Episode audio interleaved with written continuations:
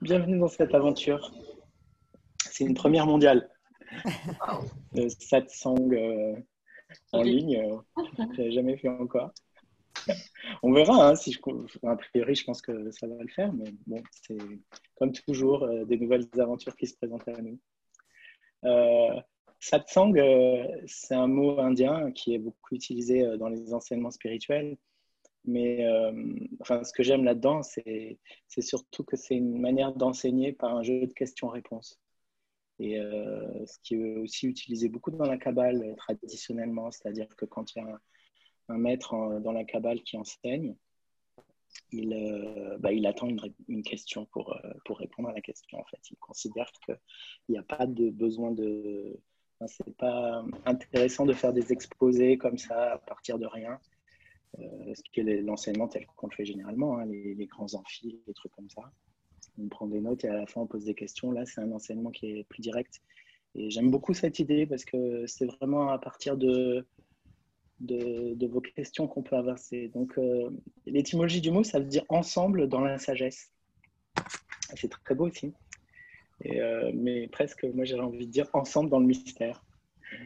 Parce que notre sujet est vraiment mystérieux à la base de ça. Et euh, comme on va sûrement euh, l'évoquer au cours de, de, ces dialogues, de ces échanges, euh, juste je voudrais poser en, en préambule que enseigner le chant spontané, c'est un paradoxe majeur, mmh. puisque justement, peut-être qu'il n'y a rien à enseigner puisque hmm. c'est le chant spontané par nature est complètement euh, en chacun depuis toujours et que même les gens qui pensent pas qu'ils sont déjà des chanteurs, euh, ils le sont. Tout le monde est un chanteur spontané. Ça n'existe pas finalement de gens qui produisent jamais de, de son. Euh, même bon, alors, des fois ils, ils, chantonnent à partir de mélodies qu'ils ont entendues à la radio, des trucs comme ça, mais très souvent on chantonne aussi sans. Comme ça, ça c'est aussi du chant spontané. Et pour moi, c'est mon point de départ toujours. Peut-être qu'il n'y a rien à enseigner. Et, euh, donc, du coup, euh, c'est double paradoxe euh, d'enseigner à enseigner. Parce qu'il y a-t-il vraiment quelque chose à, enseigner sur l'enseignement du chant spontané Bon, je sais que oui. Mais en même temps, c'est important d'avoir ça à l'esprit. C'est peut-être que ce que vous savez déjà ou ce que vous avez déjà commencé à faire, certains dans l'enseignement, euh, ça suffit et, ça peut être toujours notre point de départ.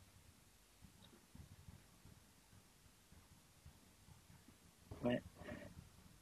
Voilà. Donc, euh, bah, ceci étant dit, je vous donne la parole.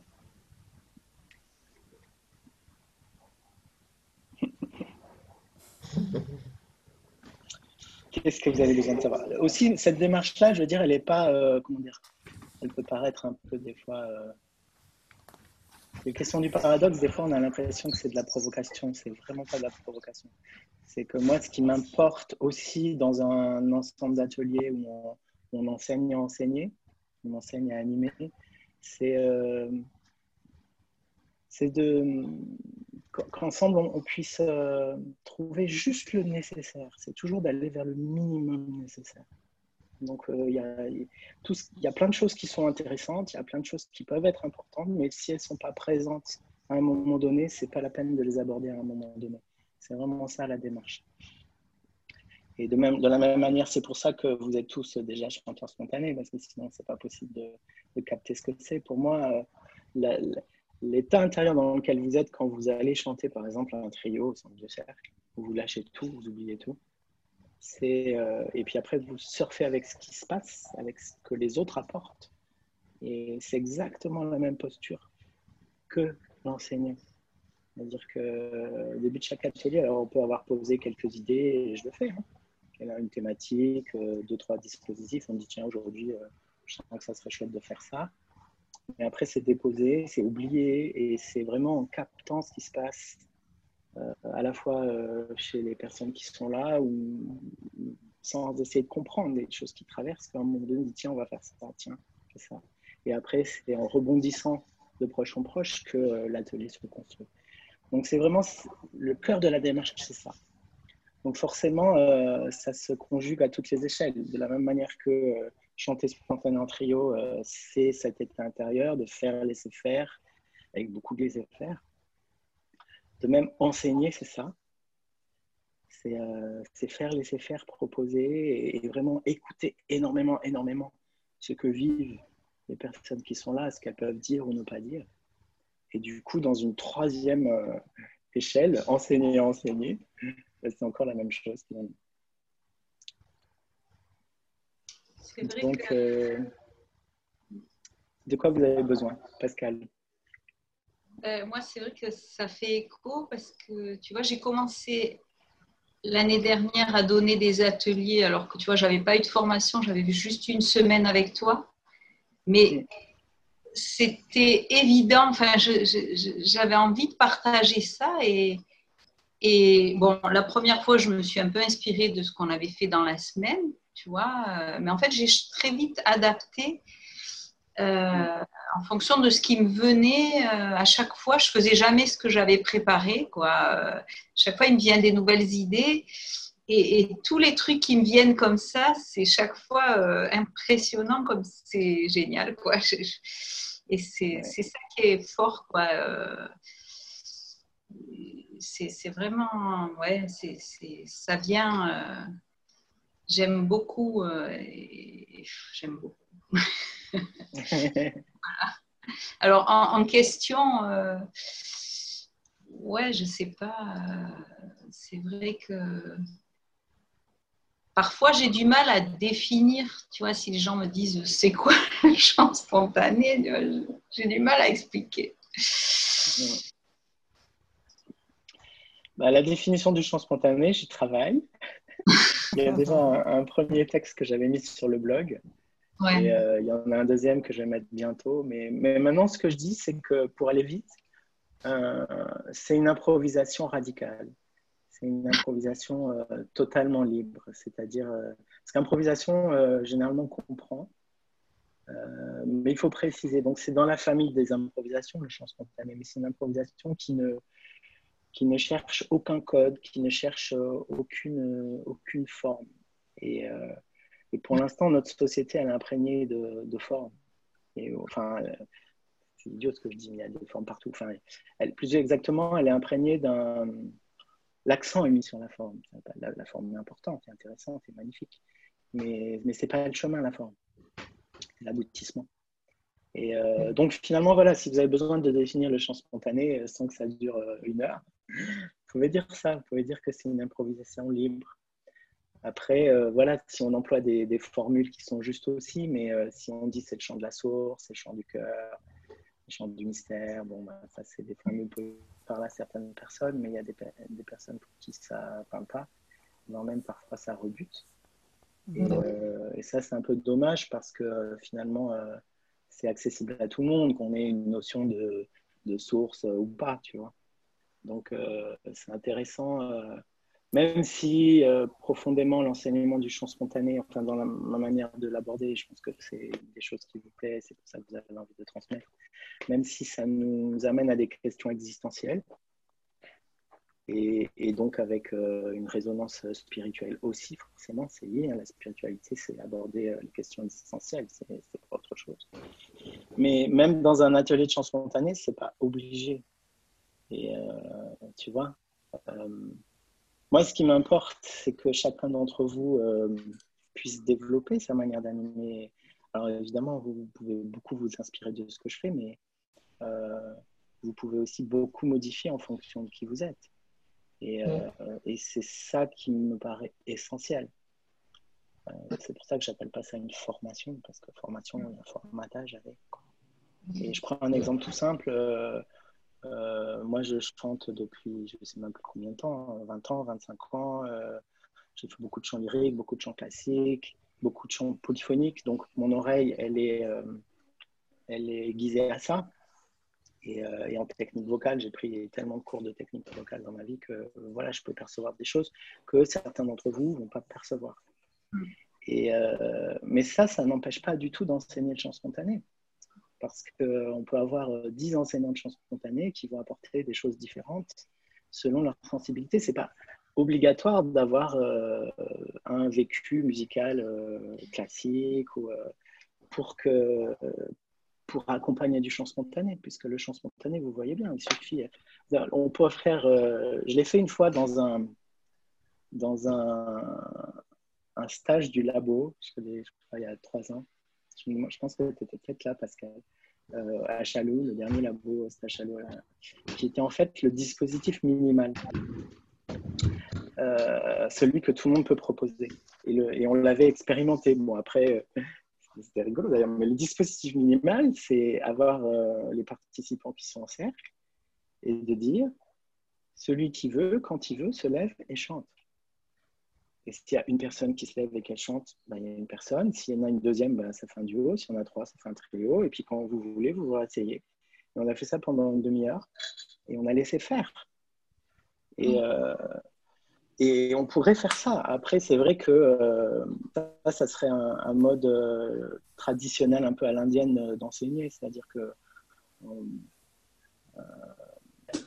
n'est pas là, un prof de musique indien, il, donne pas euh, trop de pistes, il laisse les gens euh, faire par eux-mêmes sans donner même de feedback, tu vois. Mais, mais il compte sur la répétition, il compte sur le temps, parce que l'enseignement là-bas, ça dure 10 ans, 15 ans.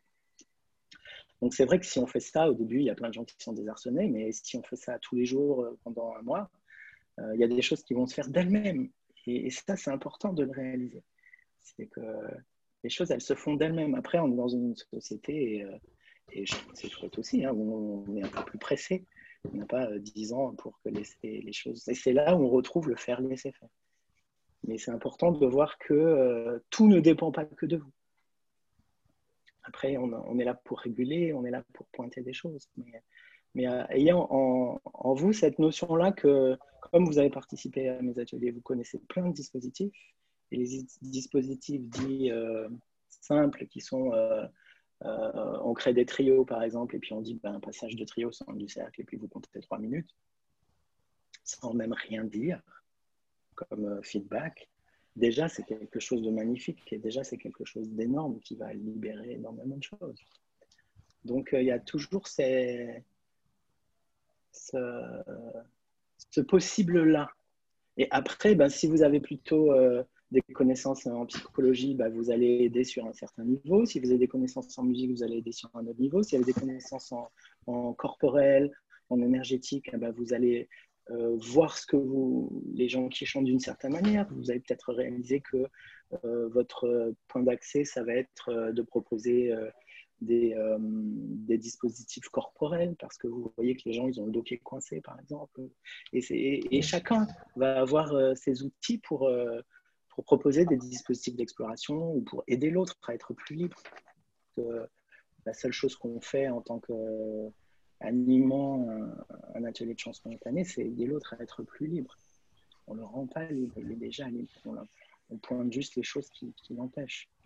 Donc ça, euh, voilà, je ne sais plus comment je suis arrivé là, mais c'est important. Je le redis encore une fois parce que c'est une des questions qui me sont souvent posées euh, sur la, question de l'enseignement des gens qui disent Ah ben oui, mais moi, j'ai pas fait comme toi, ceci, cela. Oui, bah, tant mieux, tu as fait d'autres choses. Et il y, a un fond commun, bien sûr, mais le fond commun, il est très, très euh, minimal. Mm. Mm. Oui, c'est vrai que moi, Oui, il y a un écho. Désolé, désolé, je sais que mon iPad ne fonctionne plus. Ah. Je change. Ouais. Il faut que tu en coupes un. Désolé. Ok. On t'entend. Tu voulais parler, Pilar Non, non, je, c'est juste que je fais des manips. Hein. Ah, d'accord. Ok. Ouais. Si je peux, moi, enfin, je sais pas si je peux prendre la parole là. Mais Ce qui me vient en, en écoutant notamment parler du dispositif tout simple dont, tu parlais, c'est que donc moi j'anime des ateliers euh, une fois par mois qui durent deux heures, euh, qui avec à la fois des personnes qui viennent régulièrement puis des personnes qui viennent découvrir, et notamment ce qui s'est fait un peu naturellement, beaucoup de personnes qui viennent plutôt avec du euh, enfin, je suis bloquée, j'ai peur de chanter, etc. Enfin, donc du coup, je pense que ça induit un peu quelque chose dans ma pratique et que je suis au point où j'ai besoin de trouver la jonction entre la sécurité que j'amène euh, bah, dans ma présence, dans ce que je dis, et dans les dispositifs, et trouver des dispositifs qui donnent à la fois de la sécurité et quand même euh, de la liberté aussi, en fait. Parce que là, quand j'entendais ce dispositif-là, je me disais, ouais, mais en même temps, pour être juste en cercle et assumer de se lever et de chanter, bon, bah, faut quand même euh, avoir une bonne dose de, de connexion et d'affirmation de soi. Enfin, je veux dire, euh, voilà, quelqu'un qui, arrive, qui a, jamais fait ça, il va, il va pas faire ça en premier lieu, en fait. Non, ce dispositif, je le raconte un petit peu comme une boutade. Moi-même, je ne l'ai jamais fait en atelier. Mmh. Et c'était, mais pour se rendre compte que c'est possible. Ouais, ouais, après, oui, bien sûr, pour répondre à, ta question, il y a plein de pistes. Euh, il y a une chose essentielle sur laquelle je revenir, c'est n'est pas exactement ta question, mais comme on est dans les débuts, c'est euh, la manière dont, dont vous présentez un atelier et comment vous commencez, comment vous définissez euh, votre rôle, pas vis-à-vis -vis de vous-même, mais vis-à-vis -vis du groupe. Et la clé, qui est essentiel, qui, qui, permet justement aussi de vous vous décharger d'une responsabilité qui, malgré tout, même si vous avez compris qu'il n'y a rien à savoir, il y a des choses en vous qui vous dites surtout au début, ben, euh, j'en sais pas assez. Euh, la clé, c'est de présenter l'atelier comme un lieu d'aventure. Ce que je fais à chaque fois, vous le remarquerez, chaque fois qu'il y a des nouveaux, euh, je, je dis ces quelques phrases. Ici, c'est un lieu d'aventure. C'est un lieu où on fait des expériences, c'est un lieu où on s'amuse, c'est un lieu où on joue. Et à partir du moment où ça s'est posé, euh, si tant est qu'il y avait des gens qui, comment dire, non, les gens généralement ils, viennent pour ça, mais ils ont besoin de le réentendre que c'est pas hmm. parce que ça n'existe pas des espaces comme ça. Généralement, euh, on va dans un atelier, on nous dit ce qu'il faut faire hmm. et on nous dit voilà, il faut que tu arrives à faire ça. Ok, et, celui qui anime, euh, c'est celui qui sait, et tout le monde veut lui ressembler et être euh, aussi fortiche que lui dans le truc qu'il enseigne. Donc ça, c'est absolument pas la posture euh, d'un atelier de chant spontané, mais ça a besoin d'être explicité. Et donc, à partir du moment où vous dites qu'on est des voyageurs, il n'y a rien à réussir. Et ça, c'est, à mon avis, on pourrait le, prendre le même cadre pour plein de choses, mais le chant spontané, c'est une pratique qui nécessite complètement ce cadre-là. Sinon, ça ne fonctionnera pas en tant que chant spontané. Donc là, on est même obligé. Donc, c'est par nature même du chant spontané. Il y a besoin de ça. On, joue ensemble. On connecte à ça. Et, et, vous, en tant que celui qui, guide, d'ailleurs, c'est, le mot que je préfère finalement, c'est euh, euh, enseignant en guide. Mais en, disant que euh, enseigner, ça, il faut revenir à l'étymologie du mot. Enseigner, ça veut dire montrer comme une enseigne. Et euh, donc, votre rôle, c'est de, montrer des choses. Ah, tiens, là, regarde. Ah, tiens, tiens, tiens. tiens. C'est pas dire ce qu'il faut faire, c'est montrer des choses qui sont là. Et, l'autre euh, mot que j'aime bien aussi, qui, est pas mal galvaudé, mais c'est la pédagogie. Et pédagogue, ça veut dire marcher à côté. Marcher à côté. Et, euh, et donc, voilà, je suis celui qui voyage avec vous. C'est des choses que je dis à chaque fois on voyage ensemble. Moi, j'apprends des choses, euh, et c'est vrai, c'est pas juste du bico, c'est pas juste pour rendre les gens plus tranquilles. Moi, j'apprends des choses à chaque fois. Et du coup, si vous voulez, si vous euh, exposez cette, euh, cette posture-là dès le départ, ça désamorce tout un nombre de choses. Mm. Et ça met chaque participant dans une possibilité d'être créateur pour lui-même. C'est-à-dire que chacun se dit, ah, OK, je suis là pour moi, je suis là pour faire mon chemin, je suis là pour découvrir des choses pour moi. Donc ça, c'est un des essentiels. Et, euh, la chose qui vient tout de suite après, ça aussi, puisqu'on est dans cette première séance, je la reformule encore, c'est euh, euh, bon qu'il y ait une thématique ou pas dans l'atelier, ça c'est pas fondamental. Vous pouvez faire des ateliers sans thématique. Par contre, ce qui est essentiel, c'est ce temps de tour de cercle où chacun va dire son prénom et où avant vous avez posé une question. Alors, soit, mais ça peut être euh, n'importe quoi. Ça peut dire euh, quel est ton arbre préféré? Euh, après, évidemment, au fur et à mesure, on a goût à poser des questions qui vont avoir un lien avec la thématique de l'atelier. Mais ce que je veux dire, c'est que ce n'est pas obligé.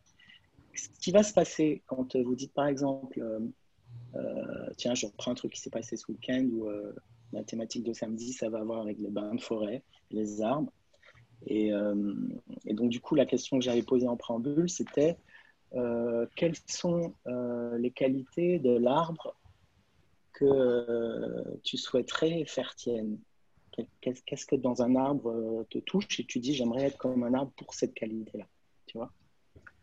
Donc, euh, c'est déjà une proposition un peu élaborée, mais en même temps simple et qui parle à tout le monde.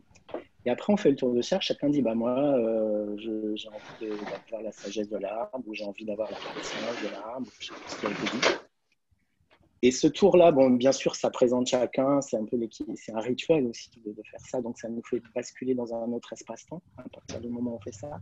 Mais surtout, à partir du moment où chacun a posé comme euh, c'est une manière légère de parler d'une quête et d'un désir de transformation, d'un désir de cheminement, à partir du moment où ça a été posé, tout ce qui va vivre dans l'atelier, il le vit pour lui.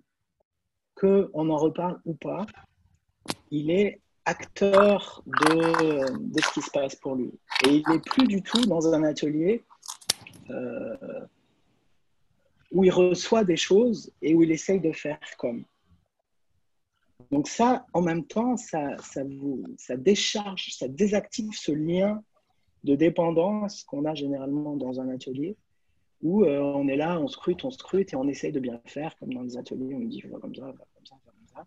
Là, il y a des propositions et chacun comprend. Alors après, c'est alimenté euh, tout au long de l'atelier en fonction de ce que vous allez pouvoir dire. Mais dès le départ, si vous voulez, euh, ça met chacun dans sa posture créatrice. Et ça, c'est fondamental. C'est fondamental pour plein de types d'ateliers, notamment en art-thérapie. Ça, c'est des choses que j'ai appris euh, grâce à ma formation en art-thérapie. Mais vous n'avez pas besoin de faire la formation en art-thérapie pour capter ça et pour l'utiliser. Et, euh, et d'autre part, ça vous met, vous, dans une posture beaucoup plus légère. Vous allez sentir tout de suite que euh, vous avez vraiment la place de celui qui participe, qui organise, mais vous n'êtes plus dans, une, dans un rapport où tout le monde est centré sur vous et tout le monde attend quelque chose de vous. Ça fait sens, ça Ça vous rappelle des choses Donne des commentaires euh, oui, peut-être une, question par rapport à la question de l'attente. Mm. Euh, parce que c'est quand, même, quand même assez particulier l'enseignement de, de chant spontané, parce que d'une certaine manière, il y a, pour être dans la spontanéité, c'est, c'est d'abord se défaire de cette attente, euh, de cette attente résultat. Et ce travail-là, pour, pour, pour transmettre ça, déjà pour soi, euh, en tant que quelqu'un qui va diriger un atelier, je pense que c'est pas évident. Et après, pour pouvoir le transmettre, ça veut dire euh, l'attente de, bien réussir, d'accompagner correctement les gens, ou que les gens soient à l'aise, ou faire découvrir des trucs. Il y a plein de, de formes d'attente. Et puis l'autre question, c'est de transmettre ça. Comment transmettre ça aux, gens qui viennent à l'atelier. C'est difficile parce que de, toute façon, tout, tout autour nous dit euh, faut réussir quelque chose. Et là, tu es en train de dire non, il n'y a rien à réussir. Et c'est pas évident de faire passer ces messages. Oui, oui, bien sûr. Mais là, il y a deux questions euh, qui vont nous emmener ailleurs. Et j'oublie pas ta question, Aude. Pour, euh, tu, me, tu, me, le redis tout à l'heure. Euh, puisque là, bon, mais ce qui est, euh, qu'est-ce qui, attendre sans attendre, bon, ça tu le sais, c'est ça qui est important. Mais euh, tu peux aborder directement cette question de résultat. Mm. Qu'est-ce que ça serait le bon résultat en chant spontané mm. Posez-vous la mm. question. Si on est dans cet ancien système de réussir, quels vont être les critères de réussite d'un chant spontané si c'est euh, chanter un air de Mozart, c'est facile de dire euh, quel est le repère. Mm. Ah bah oui, tu y arrives, tu n'y arrives pas. Mais en chant spontané, ça va être quoi? Donc même par rapport à, cette question-là, si tu veux, elle, tombe d'elle-même, elle est sans réponse. Donc qu'est-ce que toi tu vas dire à ce moment-là? Bah, C'est le plaisir. Mm-hmm. C'est la joie. Mm-hmm. Tu vois? Et, et ça, ça prime tout. Parce que s'il y a l'émerveillement, s'il y a la joie, le reste, c'est annexe. Et même quand tu es un enseignant un peu plus chevronné ou tu as repéré les concepts intéressants où les gens pourraient se débloquer, ceci, cela, et, mhm. évidemment, c'est en moi, tu vois. Et des fois, je vois, voilà, j'ai fait un super dispositif pour une X raison. Et puis, euh, je vois que la personne, elle est passée complètement à côté, mais par contre, elle est super en joie. C'est ça qui compte. Parce que, parce que une des clés, c'est que chacun puisse retrouver le goût de jouer. Et après, le reste, c'est annexe. Mais déjà ça, et ça, c'est des, des, trucs qu'on ne met pas forcément en avant. Et puis, euh, faut pas être trop pesant non plus, tu vois, dans une présentation. Si tu dis jouer, moi je dis régulièrement, on dit jouer de la musique. C'est bien jouer. Mhm. C'est le play, c'est pas le c'est pas le game, c'est un play. Mhm. Donc c'est pas un jeu où on gagne ou on perd. C'est un jeu qui est pour le plaisir de jouer. Et ça, l'émerveillement, le plaisir de jouer, puis après il y aura l'écoute. Et ça, les gens ne sont pas forcément conscients, ça, ça vient après eh ben, euh, c'est ça qui compte. Donc, tu peux présenter, euh, si tu veux, l'espace-temps de l'atelier comme un endroit où enfin vous avez droit au plaisir. Enfin, vous avez droit à, juste jouer euh, dans le plaisir d'un enfant qui joue avec, avec ses boîtes, avec ses feuilles. Et, qu'est-ce qui fait la réussite du jeu de l'enfant? Bah, Il n'y a aucune réussite, il n'y a que de la réussite. Il y, a ce plaisir de tiens, je fais ça, ça fait ça. C'est cette curiosité-là. Mhm. Tu vois? Donc, euh, c'est pour ça aussi, si tu veux, que dans les temps un peu plus longs, je ne le fais pas forcément dans un atelier de 3 heures. Et quand il y a un week-end, par exemple, je pose en préalable à ce que je vous ai raconté là. Ah oui, ah, juste pour euh, techniquement, euh, la, question où je dis, par exemple, choisir la, qualité d'un arbre que tu souhaiterais avoir. Techniquement, ça s'appelle en art-thérapie un facteur d'implication personnelle. Et ça fait un peu mhm. barbare comme mot, mais je trouve que c'est intéressant de, le savoir parce que facteur d'implication personnelle, c'est réaliser ça. Et vous pouvez faire le test, un atelier où vous ne faites pas ça et vous le faites, vous verrez mhm. complètement la différence, ça change tout. Donc ça, c'est vraiment un essentiel des essentiels, de toujours proposer ça. Plus facultatif qui va se présenter dans euh, soit un atelier plus long sur une journée, deux jours, une semaine, c'est euh, ce, que, ce qui avance, c'est la question du désir, le cercle des désirs. Et justement, euh, où là, je formule, mais pourquoi vous êtes venu? Qu'est-ce que vous cherchez Qu'est-ce que vous attendez Qu'est-ce que vous aviez envie de rencontrer Ou justement, là, avec quelques phrases, chacun va pouvoir poser sa quête, poser son attente, tu vois Et une fois qu'il l'a posé, il peut l'oublier. D'ailleurs, moi je le dis souvent, oublier maintenant. Mais le fait de le poser, ça permet de l'oublier. C'est-à-dire que si on ne pose pas, ben, on, se, on se bagarre. Alors des fois, ça part quand même parce que le yoga, c'est beaucoup de lâcher, etc. etc. Mais, euh, mais spécifiquement, l'expression du désir et l'expression de la quête, elle est vachement importante. C'est euh, parce qu'en plus, euh, un phénomène rigolo, si vous voulez, dans les ateliers de chance spontanée, vous avez dû voir ça, c'est qu'on vient pour quelque chose, mais on trouve autre chose. Mm. Euh, et il y a très très peu de gens qui arrivent dans un atelier de chance spontanée qui, je dis, euh, quel est votre désir, et puis qui vont dire, euh, je suis là pour rencontrer l'extase. Il y en a très très peu. arrivé une ou deux fois, mais avec des gens qui avaient déjà un peu cheminé avec moi. Donc, mais généralement, on vient parce qu'on veut trouver sa voix, parce qu'on sent des blocages, parce qu'on nous a dit toute notre vie qu'on chantait faux. Enfin, on vient pour ces questions-là. Donc là, les attentes, elles sont posées, mais, euh, mais il ne s'agit pas d'y répondre. Parce que vous savez, vous, au fond de vous-même, que, que ce qui va se passer, c'est autre chose. Et ce autre chose, il est euh, d'autant mieux qu'il advient euh, sans qu'on l'attende. Moi, je ne dis pas au début de l'atelier, euh, voilà, cet atelier, il va vous mettre en joie, il va vous faire sentir de la béatitude, il va vous, vous sentir, tu vois, je ne dis pas tout ça parce que ça ne sert à rien. D'abord, ça, du coup, ça mettrait une, une attente déplacée. En plus, c'est tellement énorme que, que du coup, ça, ça parasite. Tu vois mais, mais je le sais qu'au final, c'est ça qui se passe. Vous savez, vous d'expérience, pour ce que vous avez fait. Et après, quand on vient la deuxième fois, la troisième fois, la quatrième fois, l'expression du désir, elle a, elle a, changé. Les mots qui reviennent le plus souvent, c'est le mot partage, le mot faire, en faire en ce moment surtout, faire ensemble. Tu vois, et après, au bout de quelques ateliers, il y en a qui disent qu'ils veulent sentir la paix, tu vois.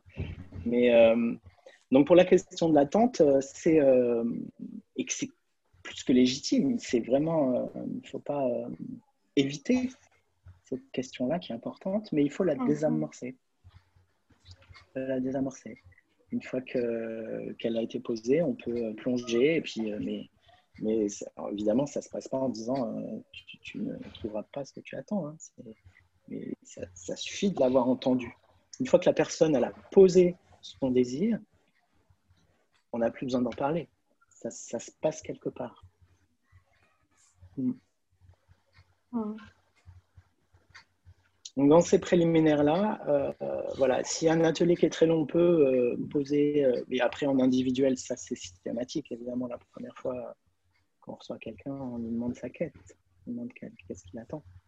Mais et après, dans un atelier court, c'est pas forcément nécessaire. Je dis ça parce que sinon, ça allonge les préambules dans un atelier court. Parce que déjà, faire un tour de cercle, ça dépend du nombre de gens, mais sur euh, le cercle de désir, ça prend un certain temps. Si en plus, et après, c'est quand même indispensable de faire un facteur d'implication personnelle.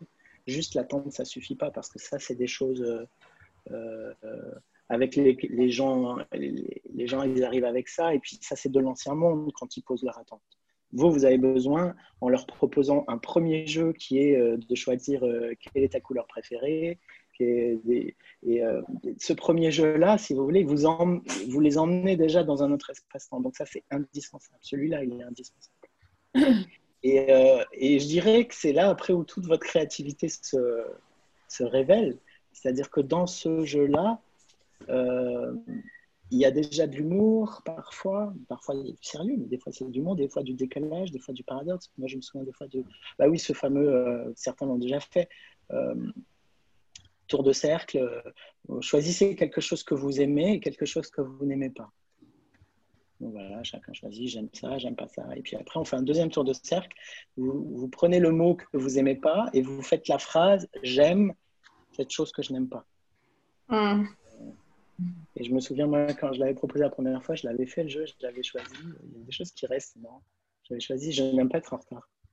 Je quoi? Et euh, je n'aime pas être en retard. Euh, ce qui est une réalité. Et, euh, et après, j'avais fait la phrase j'aime être en retard. Et déjà, quand on fait ce tour de cercle, mais tout le monde éclate de rire.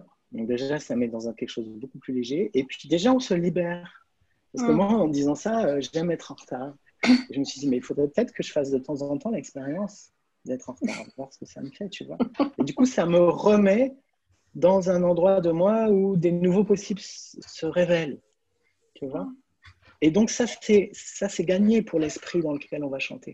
C'est gagné pour pouvoir jouer euh, en étant libre de soi-même, puisque après, c'est les choses qui arrivent dans le yoga. Euh, j'ai accepté de jouer dans ce lieu euh, peut-être un peu différemment de d'habitude. Quelque chose que d'habitude, euh, je sais pas trop mon truc, tiens, je vais quand même essayer. Et euh, donc voilà, je, voulais le reformuler, c'est que ce tour de facteur d'implication personnelle, il est essentiel. essentiel.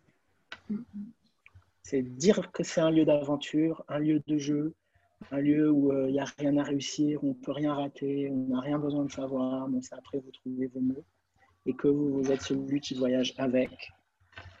Ça, c'est le premier truc. Et le deuxième truc, bon, ça c'est que pour les débutants, après on le sait. Et le deuxième truc, c'est ce temps de, où on choisit un mot, une phrase, une expression, quelque chose de. un petit truc facile qui, qui fait que chacun se, va rentrer dans l'espace de jeu après. Je peux demander une petite clarification juste? Euh, donc la, différence entre le désir, l'expression du désir, c'est que c'est quelque chose, entre guillemets, euh, de profond, de, l'ordre de la quête. Et par contre, le jeu, comme tu dis, l'implication personnelle, là, c'est plus léger et plus, voilà, comme un, comme un jeu. Et il peut, enfin, quand tu disais euh, quelle qualité de l'arbre euh, je souhaiterais acquérir, on pourrait confondre avec un désir. Tu vois ce que je veux dire? On pourrait dire. Ah, mais c'est la différence, c'est que c'est plus léger Non, non, c'est que c'est un, un, désir, euh, oui, c'est un désir quand même, mais c'est un, un, désir ludique. C'est pas mon désir profond. D'accord. Pas mon désir profond, c'est pas ma quête profonde. C'est ça, c'est, pas, c'est la différence de profondeur, ok. Euh, et puis, euh, ma quête profonde, je veux dire, si on le faisait à chaque fois, cette question, à un moment donné, peut-être qu'on arriverait tous à la même réponse. Mm. qui, est, qui a à voir avec l'extase, qui a à voir avec la béatitude, qui a à voir avec la liberté, qui a à voir avec la joie. Mm. Et, mais les gens, quand ils arrivent, si tu veux, euh, pour eux, ils sont même pas en capacité de formuler des quêtes pareilles.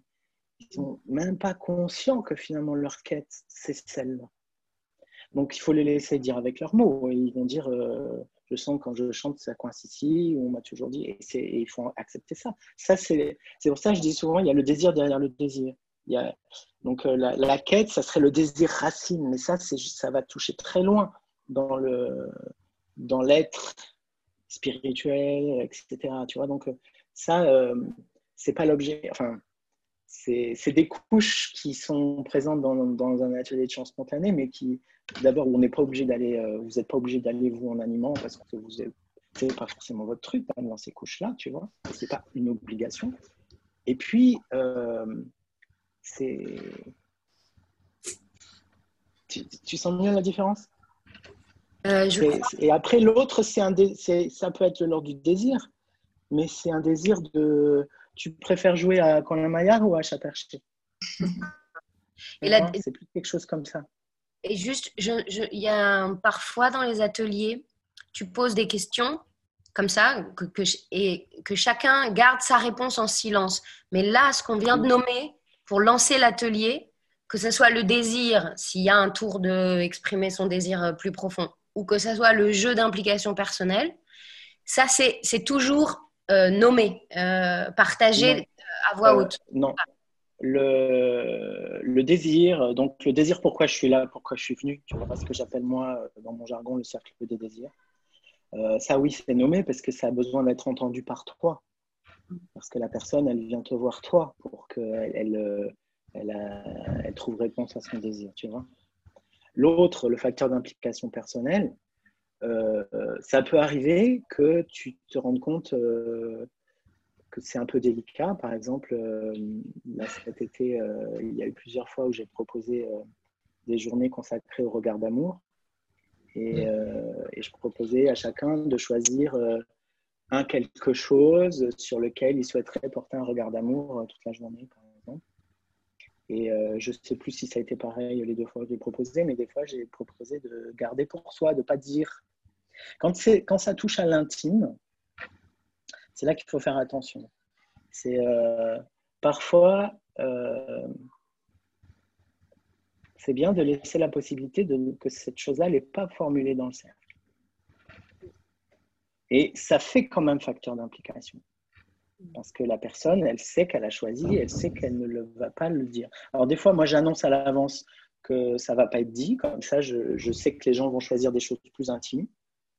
Mm. Parfois, ça arrive que j'y pense pas ou que je le propose pas. Et puis, au moment, la personne dit euh, euh, Ouais, mais ça, je, finalement, j'ai pas envie de le dire. Moi, je dis bah, C'est OK, c'est parfait, tu vois. Parfois, euh, c'est un mix des deux. Il peut y avoir des, si on faut choisir trois mots ou quoi, il y a des trucs qu'on peut avoir envie de garder pour soi ou pas. Donc là, je laisse la liberté. Parfois, je dis, bah, personne. Par exemple, si on fait, si on a fait un, mais ça, c'est après, c'est des questions de dosage, de comment mener une ligne d'atelier sans que ça soit trop de temps dans la parole, tu vois. S'il y a déjà eu un tour de cercle des désirs qui prend un certain temps et qu'après j'ai proposé un facteur d'implication personnelle euh, bah, je peux dire des fois pour aller plus vite, parce qu'on n'a pas beaucoup, des fois on n'a pas beaucoup de temps, je dis bah, ok, vous gardez pour ça et, vous gardez pour vous, tu vois, parce que c'est pour aussi éviter qu'on refasse un tour de cercle si à chaque fois on prend du temps. Mmh. Mais, euh, mais oui, après, c'est là où on, surfe entre quelque chose qui va être profond, donc qui touche à l'intime, qui se partage ou pas, ou quelque chose d'ultra léger, du genre. Euh, quel, euh, quel super-héros tu aimerais être, quel super-pouvoir tu aimerais avoir, des trucs rigolos comme ça. Mais ça, c'est des dosages en fonction de, de, ce que tu perçois du groupe ou dans l'instant ou du d'humeur du jour que tu as. ou, si tu as plusieurs, euh, plusieurs ateliers, bah, tu fais aussi en fonction. Si c'est passé la fois d'avant, je ne sais pas. Mais ça, il faut être très, très ouvert par rapport à ça. Tu vois comment, comment, qu'est-ce que tu es dans l'indication de qu'est-ce qui est pertinent à ces moments-là? Par exemple, la légèreté ou aller plus vers le désir ou aller plus vers. comment tu perçois ça dans les cours La plupart du temps, je choisis euh, en fonction de l'air du temps. C'est-à-dire euh, le jour même ou des fois une heure avant. je me dis, tiens, à quoi j'ai envie de jouer? Qu'est-ce que, qu'est-ce, que je, qu'est-ce que je vis moi en ce moment? En me disant que ce que je vis, bah, il y a d'autres gens qui le vivent. Ou qu'est-ce qui est là Tu vois? Et donc, je fais une proposition. Euh, là où je vais être plus fin, c'est quand il y a une semaine de stage. Là, euh, bah, ah ça, c'est en fonction de ce qui s'est passé la veille, si ça s'est passé l'après-midi, où tu juste tout le temps. Mais quand c'est un atelier ponctuel comme ça, euh, je choisis plutôt des choses qui ne vont pas être forcément très intimes, ah. parce que je ne connais pas les gens, par exemple. Tu vois, si il y a trois jours sur un week-end, le dimanche, généralement, le facteur d'implication personnelle, il est un peu plus profond et impliquant que le vendredi soir. Mais, mais au début, vous, avez, vous pouvez choisir des choses euh, pas trop impliquantes, enfin pas trop euh, profondes, on va dire. Parce que ça, c'est forcément quand on, quand on va euh, amener les chanteurs à choisir des, des, choses profondes, ça va influer sur tout l'atelier. Hein. Donc, ils vont vivre des émotions en relation, etc. Donc, c'est là où il faut doser. Euh, mais, vous, si vous, si vous avez l'habitude, euh, voilà, c'est là que vous allez vous rendre compte au fur et à mesure, et aussi par vos erreurs. Et, ça, euh, il faut le savoir que c'est précieux. chaque fois que vous allez dans un atelier, et je vous dis moi-même, j'y vais encore dans cet état d'esprit-là, vous allez pour apprendre quelque chose. Et vous allez, vous allez modifier des trucs, ça va vous, vous apprendre. N'y allez jamais avec une idée de voilà, j'ai mon truc tout frais, tout prêt, euh, comme une boîte que j'ouvre et c'est trop dommage. Et, et puis ça ça marche pas, enfin ça marche pas. Ça peut marcher en, surface, mais, mais ça c'est pas extrêmement satisfaisant et vous allez vite vous ennuyer. Ouais. quoi? Vous allez vite vous ennuyer de quoi? Moi, ça m'est arrivé. Euh, non, j'ai pas compris si euh, eh ben, si tu arrives avec, euh, à l'atelier avec une formule qui marche bien. Ah, ouais, ouais. Tu vois, tu sais que tu vas faire ça, ça, ça, ça. Tu as ton programme rodé. Tu vois mm. et, tu sais que ça fait mouche à tous les coups.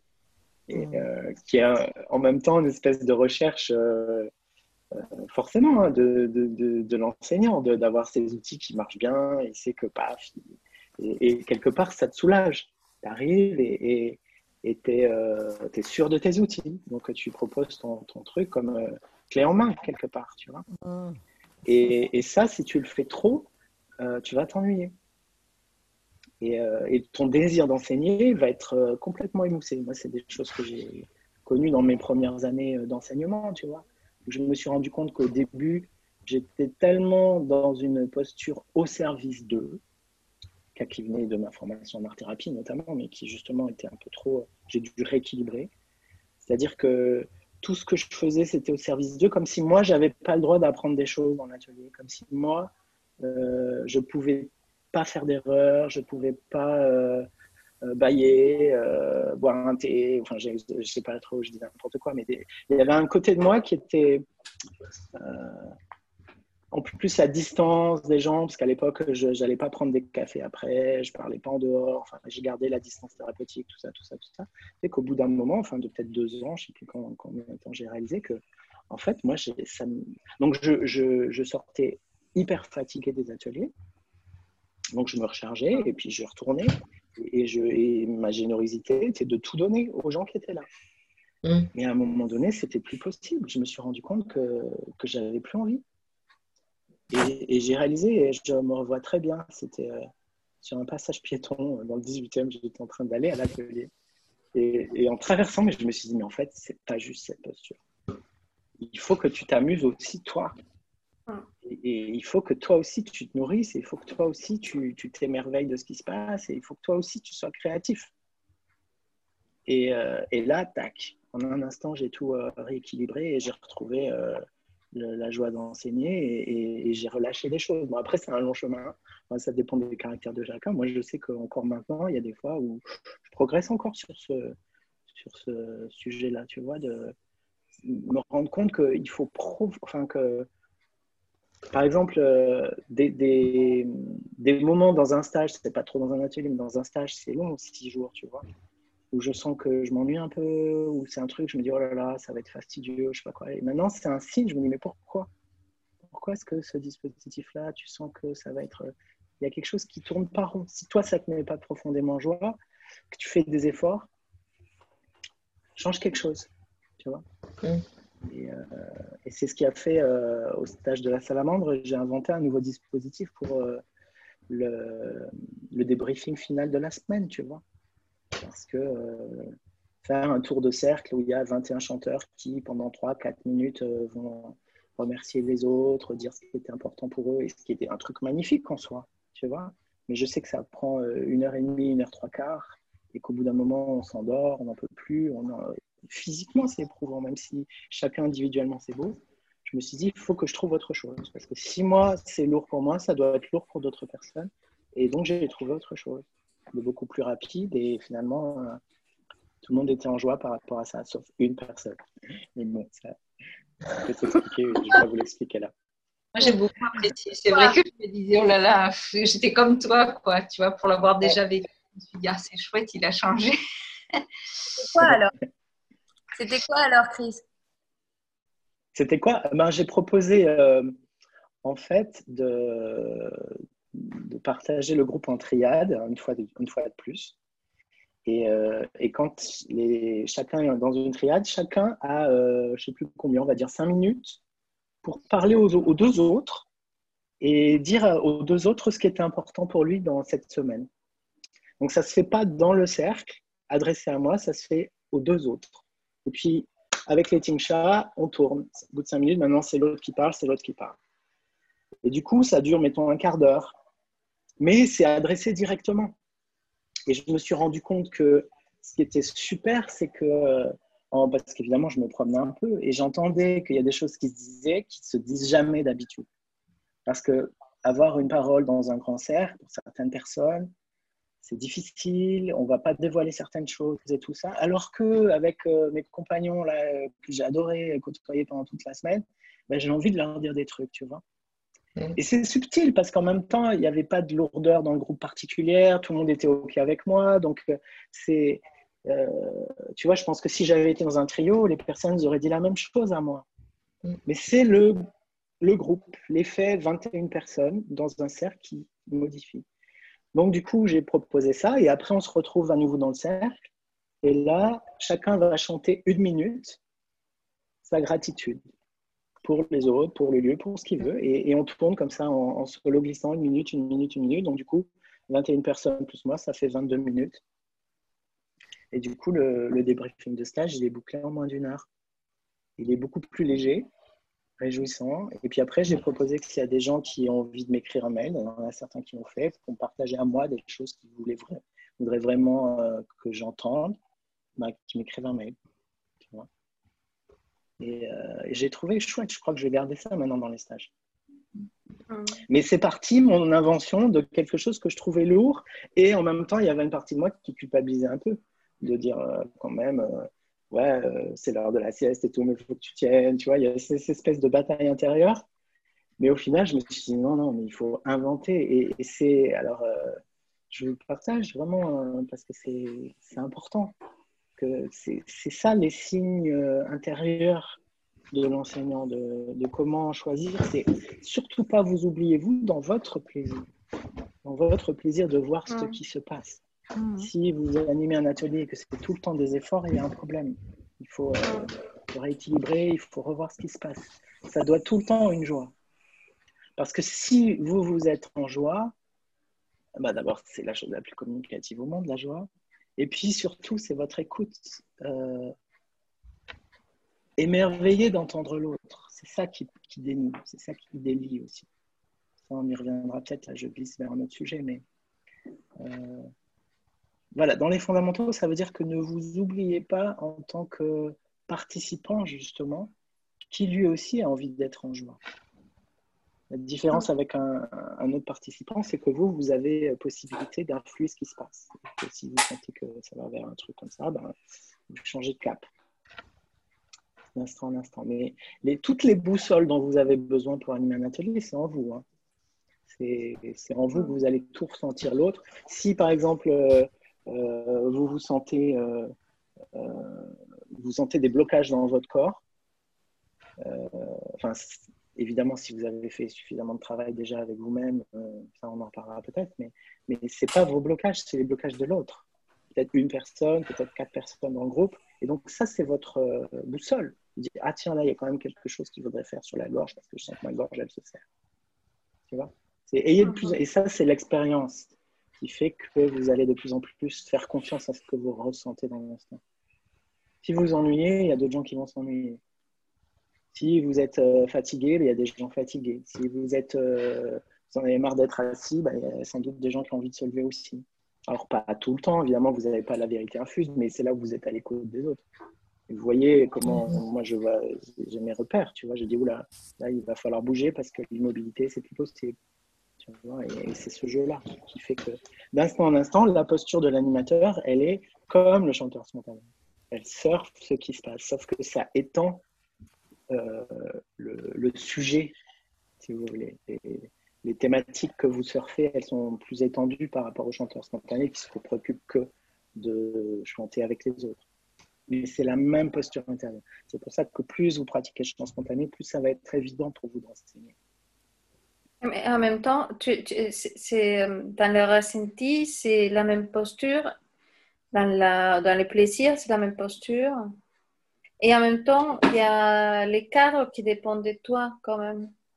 Ça veut dire euh, l'indication, la manière comment tu adresses, comment tu proposes des choses, tu, tu, tu, tu règles les, les, équilibres dans l'espace pour, que ça se passe bien. Donc il y a comme un double, comme un double positionnement quand même euh, celui qui Ah, mais c'était une posture, euh, une posture de caméléon. on, y reviendra peut-être, euh, je ne sais pas quand, peut-être pas tout de suite, tout de suite, je ne sais pas, mais la posture de l'animateur, elle est, j'ai écrit, je suis en train d'écrire là-dessus, elle est, elle est multiple, elle est multifacette, tu vois. Mm. Et euh, et en même temps insaisissable. C'est pour ça que c'est difficile et que j'ai pas déjà écrit un livre sur la question.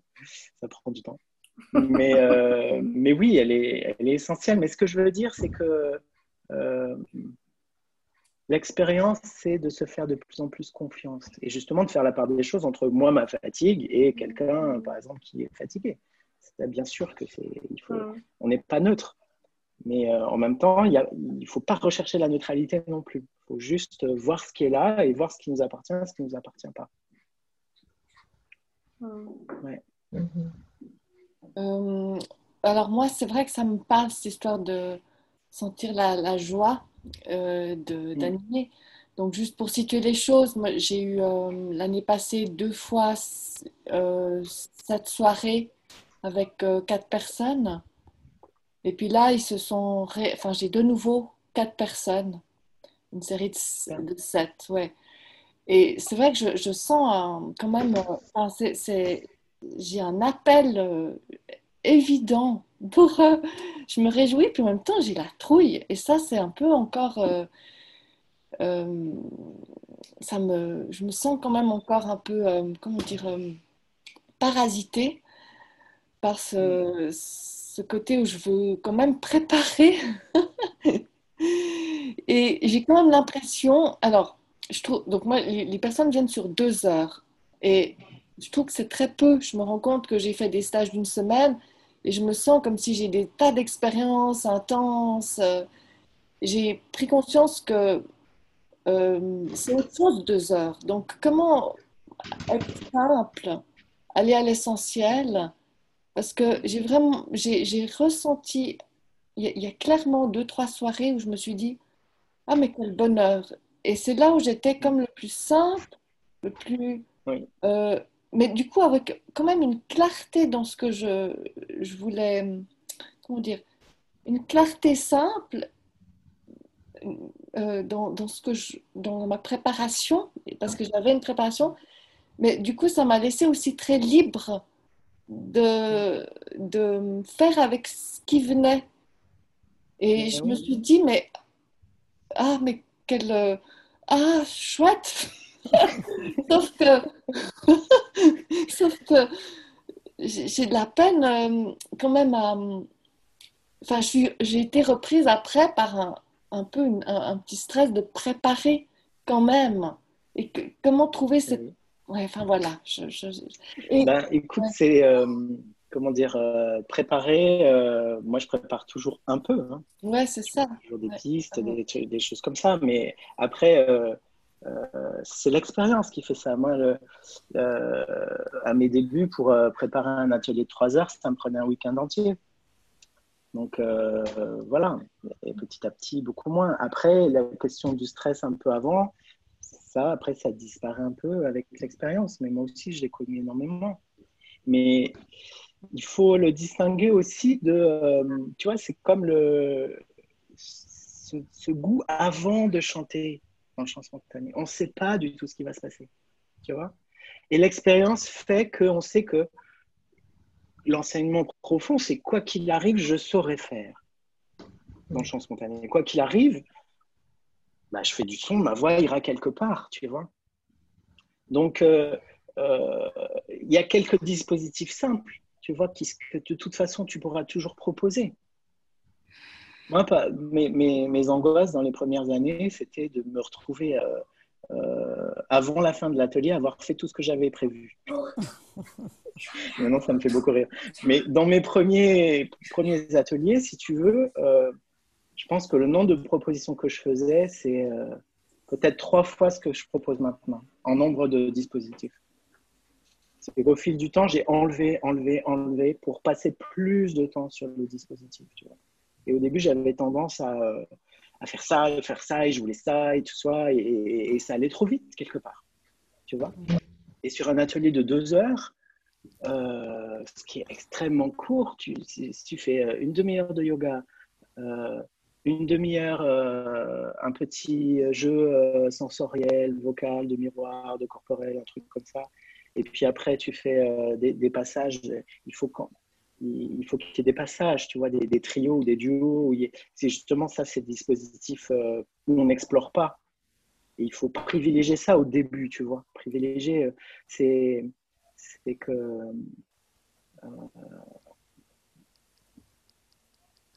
ça pourrait être fait ça pourrait être, euh, il pourrait y avoir que ça dans un atelier. Yoga et euh, des passages de duo, des passages de trio, par exemple. Sans recherche, sans exploration, sans, et surtout dans les débuts, pour entendre là où les gens sont. Et, toi, quand tu fais un, passage de duo, mettons, qui est plus simple à entendre qu'un passage de trio, bah, tu vas voir ça va donner l'idée de, de, ce que dont les gens ont besoin d'explorer, de ce qu'ils ont besoin de rencontrer, ce qu'ils ont besoin de lâcher. Tu vas le voir. Et, c'est eux qui vont te dire ce que tu dois faire. Tu vois? Mm. Et ça, par exemple, dans les. Ça m'a pris malheureusement beaucoup d'années pour réaliser ça. Mais, euh, mais maintenant, ça y est. Et, euh, et dans les stages, la première soirée, euh, je veille à ça. Je veille à ce que je puisse avoir entendu chaque personne pour sentir où elle est. Et mm. après, je vais savoir ce que je vais proposer. Mais, mais pas avant, je faisais, ah bah, il faut d'abord que je propose ça, et puis il faut qu'ils aient vu ça, il faut qu'ils aient vu ça, et puis après, on va les faire chanter euh, librement, tu vois. Maintenant, j'ai inversé. C'est euh, ce que j'appelle, euh, certains ont déjà entendu cette histoire, c'est la voix directe et la voix progressive. Et, le et ce qui est une terminologie qu'on utilise aussi euh, dans certains enseignements spirituels ou certaines traditions spirituelles qui sont plutôt de la voie directe ou plutôt de la voie progressive. Et euh, ça veut dire quoi? Ça veut dire que par exemple, lui, le Bouddha, euh, c'est la voie directe. Il a, il a juste attendu sous un arbre pendant je ne sais plus combien de jours et puis pouf, illumination. C'est la voie directe. Et après, on a créé le bouddhisme qui est la plupart, enfin je ne veux pas caricaturer, il y a tellement de branches différentes, mais disons qu'il y a des bouddhismes où on privilégie la voie progressive, où on va, il y a des, étapes, il faut d'abord avoir l'esprit euh, qui peut se concentrer sur ça, et puis ça, et puis ça, et puis ça, et puis ça, puis quand tu arriveras au douzième euh, échelon, tu pourras rentrer dans le deuxième cycle. Donc ça, c'est les voies progressives. Et les voies directes, c'est euh, Zazen, par exemple. Zazen, voilà, l'expérience zazen, ça dure des heures jusqu'à ce que quelque chose se passe. Et, c'est pour ça que j'aime bien utiliser ce vocable-là, voix directe, voix progressive, parce que je me suis rendu compte que dans le chant spontané, c'était pareil. La voix directe, c'est de dire, par exemple, tiens, toi, toi, toi, chanter au centre. Et, et qu'est-ce que ça veut dire? Ça veut dire qu'au fond de toi, tu sais que cette personne, elle a peut-être besoin de rien. Et ça arrive. Mmh. Ouais. Et, il suffit simplement qu'elle soit un peu euh, décontractée de sa semaine, de je sais pas quoi, et, une merveille peut arriver dans le trio. Et si la merveille arrive, ben, il n'y a rien d'autre à faire. Il y a juste de proposer euh, de chanter une deuxième merveille, tu vois. Mm-hmm. Et c'est de garder dans sa besace la voix progressive, la, boîte à outils des, euh, des, différents dispositifs, on y reviendra sûrement, au cas où. Mm. Ouais, dans le groupe que j'ai là, il y, a plusieurs personnes vraiment qui ont du mal à. C'est tout doux, quoi. La voix, ça sort. Euh, et, j'avoue que je, fais des ateliers pour tout le monde, mais, il y a une majorité de gens qui, qui ont. Ça sort pas. Et est-ce qu'il y aurait des choses à faire en particulier pour ces personnes? Oui, oui, là j'ai des pistes. Euh, D'abord, euh, et ça va répondre à toi, Aude, tout à l'heure, je n'avais pas oublié ta question. Euh, pour les gens comme ça qui sont un petit peu bloqués, euh, il y a plein de possibles, mais je vous partage ceux que j'ai découverts plus récemment et qui me paraissent beaucoup plus efficaces et directs que les autres. je me suis rendu compte que, enfin vous le savez sûrement, hein, c'est qu'en en fait on est encombré de soi-même.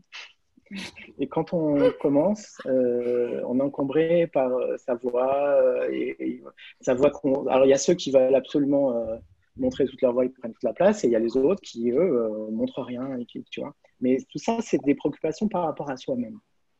Et dès que vous proposez un dispositif, mettons de duo, éventuellement avec du eye contact avant, parce que ça, quand même, ça, libère beaucoup, et que la consigne, ça va être euh, mettons, euh, euh, c'est toute la famille des je chante pour toi. Donc, je chante pour toi. Alors, ça peut être je chante pour te bénir, je chante pour te libérer de ce qui t'encombre, je chante pour ce week-end, on a fait, je chante pour te révéler ton véritable ancrage. tout, ce que, tout ce qui s'adresse à l'autre, pour que ça fasse du bien à l'autre, eh ben, ça libère celui qui chante. Et à partir du moment où on chante pour l'autre, en fait, il y a en nous euh, cette. Euh, euh, comment on appelle C'est pas l'empathie, c'est le.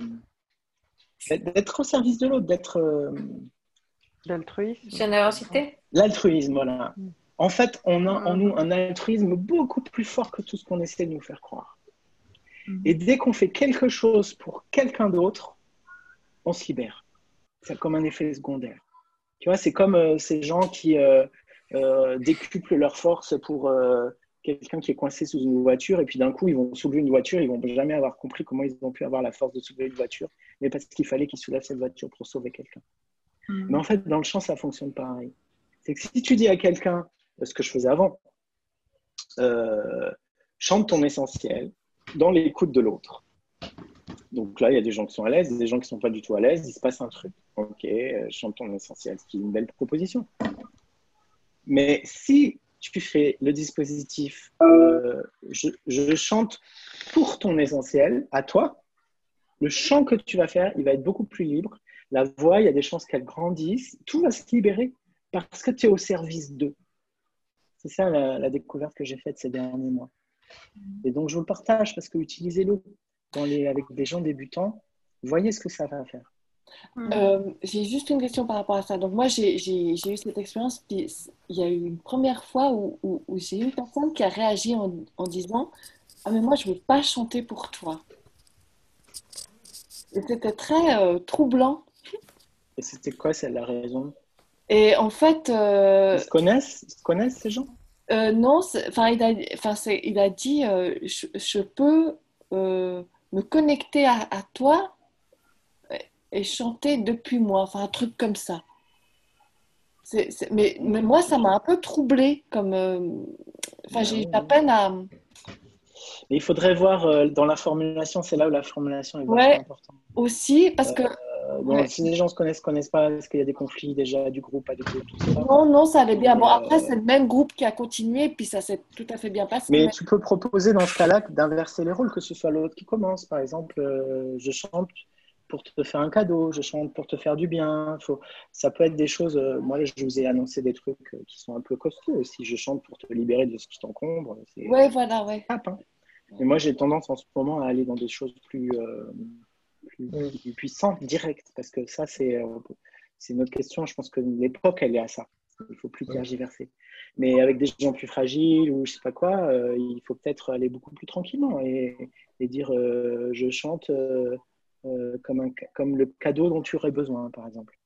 Tu vois, des choses plus légères dans la formulation. Et puis si la personne dit oh, ben non, moi j'ai pas envie de lui faire un cadeau, Là, il faudrait étudier un peu parce que c'est bizarre. Je, sais pas, euh, il y a un problème soit avec l'autre personne, euh, tu vois, et, dans, et tu peux commencer par inverser. Il dit bon, bah ok, est-ce que toi tu veux chanter pour Et puis après, évidemment, il va recevoir. Il peut, ça peut être un moyen de te débloquer. Moi, ça m'est jamais arrivé ce genre de truc quand il refuse de chanter pour l'autre. Et après, il l'a quand même fait, les autres l'ont fait, puis ça a bien donné le tour. Hein, mais c'est vrai que voilà. Au pire, d'ailleurs, ça me permet de repréciser. Euh, euh, dans les règles d'un atelier, le cadre, euh, chose que je dis moins maintenant, mais si je voulais être rigoureux, je le ferais, il y a la non-obligation de faire. Ouais. De temps en temps, je le redis. Et, mais après, si le cas se présente, tu peux le dire. De toute façon, ici, il y a l'obligation de rien faire. Moi, ce que je fais, c'est des propositions. Si un dispositif ne convient pas, tu peux t'asseoir et regarder. Il y a des choses qui se passeront pour toi aussi. Mhm. Le truc qui est nécessaire, c'est que personne ne sorte de la pièce sans ton autorisation. Ça, c'est important. Mais euh, mais il n'y a pas d'obligation de faire. Il arrive des fois des, quelqu'un qui n'a pas la force, qui trop, je sais pas quoi, et c'est OK. Ça, il faut toujours euh, euh, qu'il y ait ces autorisations-là, même si elles sont implicites, des fois, il faut les rendre explicites. Tu vois? Là, la non-obligation de faire, c'est euh, dans les, premières, euh, premières règles, euh, je ne sais plus combien il y en a, quatre, de, de l'atelier en général, tu vois. Non-obligation de faire. Ce que tu fais, c'est des propositions. Ouais, ouais, ouais. Hmm. Donc il y a ça, et puis je reviens à ta question, Pascal, parce que ça c'est un sujet, je pense, qui intéresse tout le monde, parce que ça arrive tout le temps. La question du volume sonore. Euh, donc d'une part, il y a l'image, je ne sais pas si toi tu l'as déjà entendu, mais je la dis régulièrement dans ces cas-là. Euh, parce que on développe beaucoup de choses par l'imaginaire et par la parole. Euh, d'expliquer à la personne que c'est, elle est en train en fait de faire quelque chose de très difficile et de très compliqué. C'est très difficile de chanter doucement. Et tu lui dis que c'est comme faire du vélo au ralenti. Faire du vélo au ralenti, c'est très difficile et les gens, ils, vont dans, ils sont dans les cirques, ceux qui arrivent, tu vois. Ah oui. Et donc, en mettant pas beaucoup de sonore, elle se met dans une difficulté où le son ne peut pas euh, l'emporter, où la, la, voix, elle ne peut pas être guidée parce qu'il n'y a pas suffisamment de flux, il n'y a pas suffisamment de vitesse. Donc, ce n'est pas du tout pour lui dire qu'elle devrait chanter plus fort parce qu'elle doit mieux s'exprimer, qu'elle doit, je sais pas quoi, je sais pas quoi. C'est pas du tout ça. Ça, ça va, ça va ramener encore plus de blocage. Il faut, donner des imaginaires comme ça, du genre, bah là, tu es en train de faire du vélo ralenti, essaye de mettre un peu plus de volume sonore. Déjà, les mots, moi, je parle volume sonore, tu vois, c'est euh, c'est délicat les mots qu'on emploie, mais euh, par exemple, je dis jamais euh, sors ta voix des trucs qu'on a trop entendus ou que justement on lui a toujours reproché qu'elle sortait pas sa voix. Enfin, tu vois, de ne pas utiliser ces formules-là qui renvoient à des expériences éventuellement traumatiques, tu vois. Parler de, de, le plus on parle de voix en termes très concrets et sensoriels, plus il n'y a pas de référence. Plus c'est simple de, de guider dans, cette voie-là. Et en utilisant des imaginaires parfois très farfelus, comme faire du vélo ralenti, il y a un autre imaginaire que j'utilise, c'est c'est comme si tu as un robinet et euh, qui coule sur, euh, sur la terre. Et tu sais que si tu ouvres le robinet, ça fait du goutte à goutte, la terre, elle absorbe l'eau, ça ne fait pas de ruisseau. Et pour que ça fasse un ruisseau, et la voix c'est un ruisseau, tu as besoin d'ouvrir grand le robinet. Et là, il y a une partie qui est absorbée par la terre, mais il y a une autre partie qui coule. Et qu'est-ce qui se passe? Magie, c'est que quand il y a un relief, eh ben, le relief va guider le, le filet d'eau et qui va euh, onduler d'une certaine manière. Et la voix, c'est pareil. La voix, c'est un flux. Donc finalement, si, essaye d'augmenter de, augmenter un petit peu le volume sonore. De toute façon, tu n'as rien à perdre. Tu verras bien. Et vois si c'est pas plus facile. tu vois, ça, c'est des, des, guidances euh, avec des mots qui peuvent faire que la personne, OK, elle va peut-être euh, accepter la fois d'après de, de, chanter un peu plus fort, puis elle verra. Oui, parce que moi, je, et je, m'adressais au groupe plutôt vers la fin quand c'était un peu débloqué et je disais bon allez-y euh, lâchez-vous voilà du coup ça montait un petit peu mais c'est vrai que le, message là est plus, plus clair les déblocages comme ça moi je les jamais je les ai jamais rencontrés euh, dans un groupe il faut que ça soit dans de l'individuel dans du duo dans du trio mm. parce que dans le groupe euh, c'est trop complexe il y a plein d'autres problématiques en jeu il y a toujours des gens qui vont faire un peu moins, un peu plus, et, tu ne peux pas vraiment sentir ce que fait la personne. Tu vas plus la débloquer sur cette chose-là en, faisant du duo, du trio, mais euh, pas au centre du cercle, tu vois, parmi d'autres. Ah euh, par exemple, quand il y a des blocages qui sont très importants, parce qu'il y a des problématiques profondes, parce qu'il y a d'autres choses, hum, peut-être euh, est-ce que est-ce que c'est est-ce qu'il est pertinent d'être proposé par exemple un accompagnement en individuel? Euh... ça, peut, arriver, tu peux proposer la personne. Mais en même temps, euh, pour ce genre-là de, choses, euh, c'est le groupe qui pose problème. C'est pas un accompagnement individuel, euh, il va pas y avoir ce problème-là qui va se présenter. Bah, ça dépend, ça dépend de la problématique. Oui, non, mais je veux dire, du point de vue de la voix, dire que oui, toi, si tu reçois, après, il n'y a pas de généralité, il faut voir bien sûr ce que tu perçois. Hein. Il y a des gens qui. Euh, mais à la limite, ils t'auraient demandé de, voir en individuel avant d'aller dans le groupe. Tu vois, ça, ça arrive, les gens qui font ça. Mais la question du volume sonore, euh, moi, la plupart du temps, je l'ai je rencontrée dans le collectif et, elle se résout dans le collectif. Tu vois, elle, elle se résout par. Euh, par celui qui m'écoute et qui est finalement a soif de m'entendre, tu vois. Alors après, il y a d'autres, c'est un, un, grand sujet parce qu'il y a aussi des cas de gens qui euh, ont des repères un peu euh, biaisés, c'est-à-dire que eux, pour eux, ils ont l'impression qu'ils chantent super fort. Honnêtement. ça, ça m'est arrivé.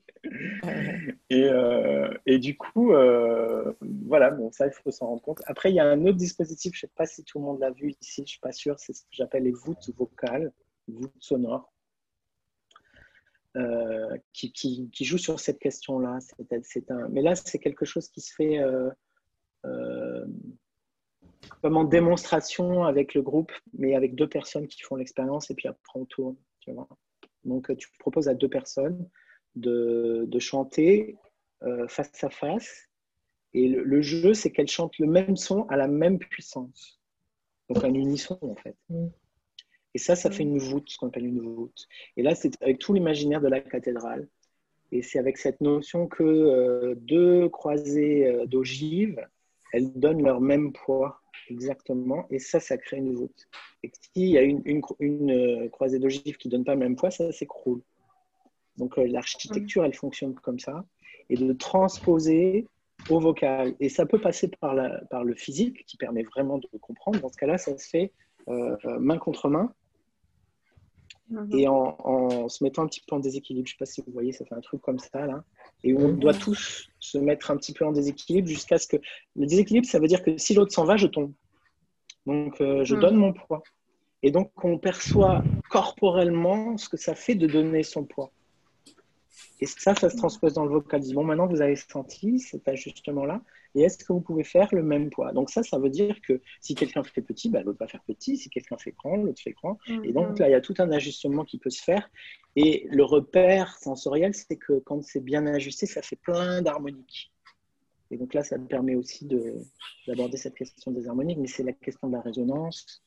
Et, euh, mais ça aussi, des fois, euh, dans mon expérience, c'est ça a pu débloquer des gens qui chantaient toujours euh, pas fort.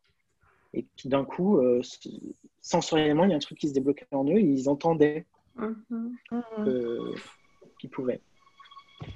même j'imagine que, enfin, du coup, tu dis, euh, enfin, si j'ai bien compris, faire l'expérience de, la pousser contre pousser pour sentir l'image, puis le faire vocalement, mais j'imagine qu'on pourrait euh, coupler les deux, enfin, c'est-à-dire qu'à la fois avoir cette poussée oui, oui, oui. et en même temps chanter, et, même pour sentir l'appui et le soutien, je pense que ça, mm. ça peut aider à trouver un, une stabilité ou un truc. Euh, oui, oui, oui.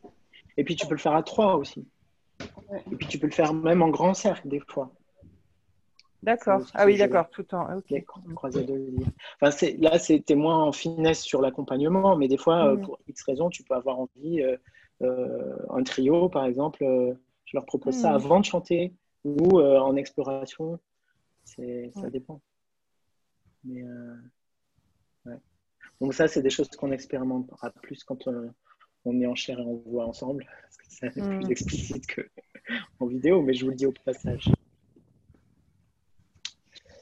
Ouais, moi, je... Euh,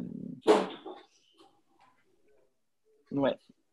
Est-ce que, euh, parce que là, je vois le colère, tout, et il y en a qui n'ont pas pris la parole. Alors, après, il n'y a pas d'obligation. Je sais qu'on les, les 700, on, on apprend énormément de, des questions qu'on n'a pas forcément posées soi-même. Mais je voudrais être sûr que si ceux qui n'ont pas pris la parole, si vous avez des questions qui sont là, que vous ayez l'opportunité de les poser. Moi, j'ai juste envie de dire que j'adore pour l'instant. Je suis en train de prendre mon pied en vous écoutant. Donc, je n'ai pas forcément de, questions qui émergent. Mais en tout cas, je suis silencieux, mais je kiffe. Le silence qui kiffe. Voilà. voilà. Moi aussi en fait. Je n'ai pas, j'ai pas posé de questions, mais c'est vrai que c'est intéressant. C'est intéressant d'écouter pour l'instant. quoi. Mm. C'est OK. Mm. Le temps minimum pour euh, mettre en place un atelier?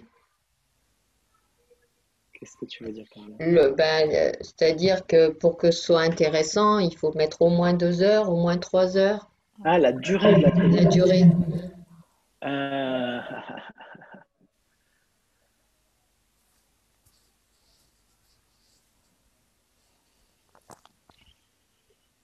je ne sais pas quoi dire parce que qu'est-ce que ça veut dire que ce serait intéressant? C'est, Un atelier de deux heures, il se passe des choses. Un atelier d'une heure, et demie, il se passe des choses. Un atelier de six heures, il se passe des choses. Ça dépend vraiment de. Évidemment que plus. Déjà, c'est très différent. Par exemple, là, euh, je, je, reprends ce que tu disais tout à l'heure, ce que nous a partagé Pascal. Quand tu as un groupe de quatre, c'est deux heures, mais en même temps, c'est beaucoup d'occurrences. Donc ça, ça crée une dynamique très différente de, par exemple, une journée de 6 heures. Tu vois, deux heures sur trois semaines, c'est pas du tout la même dynamique qu'une journée de 6 heures, même si c'est le même nombre d'heures. Mm. Euh, et, et, c'est le même nombre de personnes, tu vois. Donc, euh, ça, tu vas capter euh, en faisant. Moi, mes, ateliers au début, je les faisais de deux heures. Peut-être pendant deux ans, je faisais des ateliers de deux heures. Puis après, je me suis senti un peu à l'étroit. Donc, j'ai augmenté à trois heures. Maintenant, je trouve que 3 heures, c'est hyper court, mais le soir, euh, c'est pas possible de faire des ateliers de plus de 3 heures parce qu'on ne peut pas finir à point d'heure, tu vois. Donc euh, là, cette, ce week-end, j'ai expérimenté des ateliers de 4 heures, samedi et dimanche, c'était vachement chouette. On faisait quasiment la même chose que dans un atelier de 3 heures, mais on avait plus de temps. Et, euh, et après, ben voilà, vous savez, d'habitude, je fais 6 heures. Mais 2 heures, mais, mais, même une heure et demie, hein, si, si, si vous vous lancez, que vous avez un peu trop peur de, je sais pas quoi, euh, il peut se passer des choses dans une heure et demie. Mm. C'est vrai que j'ai mis une heure et demie parce que bah, avant 6h30, il n'y a pas grand monde qui pouvait. Et je, me suis dit, l'hiver, ils veulent rentrer pour manger, donc j'ai mis 20h la fin. Bon, des fois, ça déborde 20h15. Mais mm. c'est vrai que c'est chouette je suis contente, quoi. Je veux dire, je me sens pas frustrée. Euh, sinon, je pense que je verrai avec eux. Peut-être on rallongera, mais on a déjà le temps de faire beaucoup de choses et c'est riche, quoi. Mais voilà. Tu vois, c'est faut voir. Hein. Après, ça dépend aussi. La durée de l'atelier, euh, elle dépend du nombre de participants. Oui, oui, aussi. il y a peu de participants, un atelier plus court est faisable. Hmm. après, quand on arrive dans des... Mais de toute façon, vous, si vous commencez, vous allez avoir peu de participants. C'est idéal pour, mm. pour apprendre, pour avoir vraiment... Ce qui est idéal dans les petits nombres, c'est que ça vous laisse vraiment l'opportunité d'observer chaque personne. Au début, ne, euh, n'hésitez pas à vraiment donner la parole à chaque personne à la fin, de savoir ce qu'elle a vécu, ce, qu'elle a, ce qui a été chouette pour elle, ce qui a été difficile pour elle. C'est vraiment important au début que, que vous demandiez vraiment. Moi, je ne le fais plus maintenant parce que j'ai des grands groupes et puis parce que j'ai plus d'expérience et que, que je repère s'il y a un truc qui ne va pas. Donc, euh, je mm. vais m'adresser à ces personnes ou je vais essayer de. En même temps, bon, je fais encore des erreurs, ça m'arrive. Hein.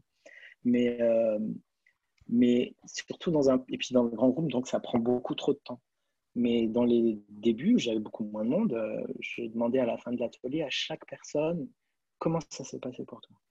Qu'est-ce qui a été important pour toi? Et j'ai appris de ça parce que mmh. euh, on lit pas toujours bien le visage euh, on lit pas toujours bien. Il y a des gens qui sont très très dissimulateurs de tu as l'impression que tout va bien en fait ça va pas ou l'inverse tu vois. Et, et c'est un entraînement à, avoir. Et donc, euh, quand vous posez clairement la question, euh, surtout, euh, moi, je vous, je vous, dis même carrément, mes premières années, je le faisais après chaque dispositif. Mais bon, les tout premiers ateliers, j'avais quatre personnes à la fois, tu vois. Mais après chaque dispositif, je faisais le tour, chacun, et comment c'était pour toi, comment c'était pour toi, comment c'était pour toi. Donc, bon, après, évidemment, on passe à autre chose, mais moi, ça m'a énormément appris. Et c'est comme ça que vous allez apprendre. C'est vraiment retenez, je le redis régulièrement, mais euh, l'enseignant, c'est le chant spontané, c'est pas vous. Et, le chant spontané, il vous enseigne en tant qu'enseignant. Donc c'est toujours la pratique qui prime sur ce que vous en déduisez. C'est vrai que ça, moi, il y a des gens qui me disent des trucs à la fin de l'atelier que je, ça m'enseigne énormément, quoi. C'est énorme. Ils me disent des trucs que j'avais même pas vus et je me dis ah ouais. Après, je des fois, je me dis, ah ouais, j'avais pas vu ce truc-là, mais eux, ils l'ont capté, quoi. Ils ont vécu un truc. C'est super intéressant, ça. Mm. Moi, je fais une petite tisane à la fin, puis les gens s'expriment. C'est vrai que c'est cool, quoi. C'est.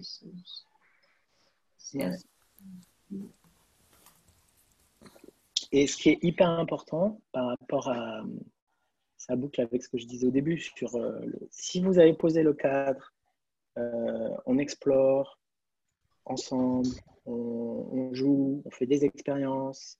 S'il y a eu le facteur d'implication personnelle, euh, la fin de l'atelier, c'est pas euh, c'est pas vous qui êtes jugé. Est-ce que c'était un bon atelier? Est-ce que c'était pas un bon atelier? Oui. Tu vois?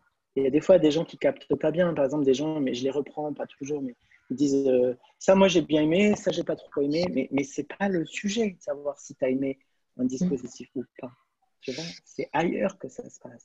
Alors, il y a des moments qui ont été plus agréables et des moments moins agréables. Et c'est là où vous recadrez avec la parole. Et les moments désagréables, en quoi c'était désagréable? Et, c'est ces petites perches qui vous permettent d'ouvrir l'autre, parce que lui, il a besoin d'exprimer pourquoi ce n'était pas bien pour lui? Mais ça n'a rien à voir avec euh, enfin, après, ça arrive qu'on se plante, qu'on propose des trucs aberrants, tout ça, mais, mais je pense pas que vous le ferez, parce que si vous gardez euh, les trucs premiers du chant spontané, dire un duo, euh, tu vois, c'est c'est pas vous. Donc, dans ce cas-là, oui, il faut écouter. c'est comme. Je prends l'exemple de Soutken, là encore, parce qu'il y, avait la question de l'ennui, une personne qui s'était ennuyée. J'ai fait un yoga, euh, c'était samedi après-midi, qui était un peu long et je le sentais qu'il était long en même temps. Je ne pouvais pas l'abréger. et euh, euh, il y a une personne qui a dit que la dix dernières minutes, c'était un, peu long. Et je sentais qu'il fallait bouger, mais en même temps, je sais pas. Et, mais l'ennui, ça peut arriver. Et, moi-même, quand j'étais en formation, ça avait été abordé et ça avait été une clé pour moi. C'est Bénédicte Pavlak, certains connaissent. Euh, elle avait dit, mais l'ennui, c'est un déficit d'écoute. Quand on s'ennuie dans un atelier, c'est soit que ce qui est en train de se passer vient résonner avec un truc qui nous dérange et qu'on n'a pas envie de voir, soit, euh, ou, et, euh, du coup, on n'écoute pas vraiment ce qui se passe, donc on s'ennuie parce qu'on s'ennuie, même comme dans la vie, on s'ennuie quand on connaît et c'est bon, c'est pas la peine, tu vois. Mais le sensoriel, ça peut jamais nous ennuyer, tu vois. Écouter son corps, c'est impossible de s'ennuyer. On s'ennuie si on n'écoute pas vraiment si on attend des choses, si on veut qu'il y ait tout le temps de feu d'artifice, que ça bouge, qu'il y ait du rythme, là oui, on s'ennuie. Mais là, quand on s'ennuie, c'est un indice hyper intéressant, justement pour que l'écoute s'ouvre à d'autres choses, peut-être à la lenteur, peut-être au plus fin, au plus subtil, ou justement aux sensations internes du corps, et que ce pas juste les sollicitations de l'oreille, d'un chant qui, tu vois. Et euh, donc ça, c'est petit à petit, vous aurez des, euh, des indices comme ça. Quelqu'un qui s'ennuie, voilà, ça veut dire ça. Et dans ce cas-là, est-ce que toi, tu, tu, entre guillemets, tu réponds Qu'est-ce que voilà, comment oui, tu Oui, je dis vraiment. Je dis, bah, je dis, bah, ce qui est intéressant dans l'ennui, c'est comme je viens de vous dire. Est-ce que ça fait sens par rapport à toi? Alors après, euh, des fois, je vais pas plus loin que ça parce que c'est trop délicat pour la personne et c'est pas le moment. Mm. Tu vois? Des fois, la personne, et ça aussi, euh, c'est important, c'est que un partage de ressenti en fin d'atelier, ça n'appelle pas toujours une réponse. Ouais. Mm. Très bien. Et en plus, moi, ça dépend du temps aussi, parce que suivant où vous êtes, des fois, euh, enfin maintenant, je suis moins, mais à des, moments comme ça, par, des salles, il faut partir à moins 5 ou pile l'heure, donc tu es obligé de. Il y a une autre. Tu jongles avec le temps en tant qu'animateur. Donc, des fois, c'est pour des questions de temps, mais des fois, je sens qu'il faut juste accueillir. OK, euh, quelqu'un qui va dire euh, qui s'est ennuyé, que je vois quoi, c'était la cata, tout ça. Je dis OK, merci. Et suivant. Hmm. Et, simplement parce que la personne a posé ça, ça lui a fait du bien. Voilà, hmm. Si elle a besoin de réponse, elle peut toujours peut-être en parler après, ou je sais pas quoi. Mais et ça, c'est un. Bon, ça, c'est ma personnalité. On a, vous n'avez pas forcément la même que moi. Mais moi, je sais que je dois me freiner dans, euh, dans trouver la solution pour chacun.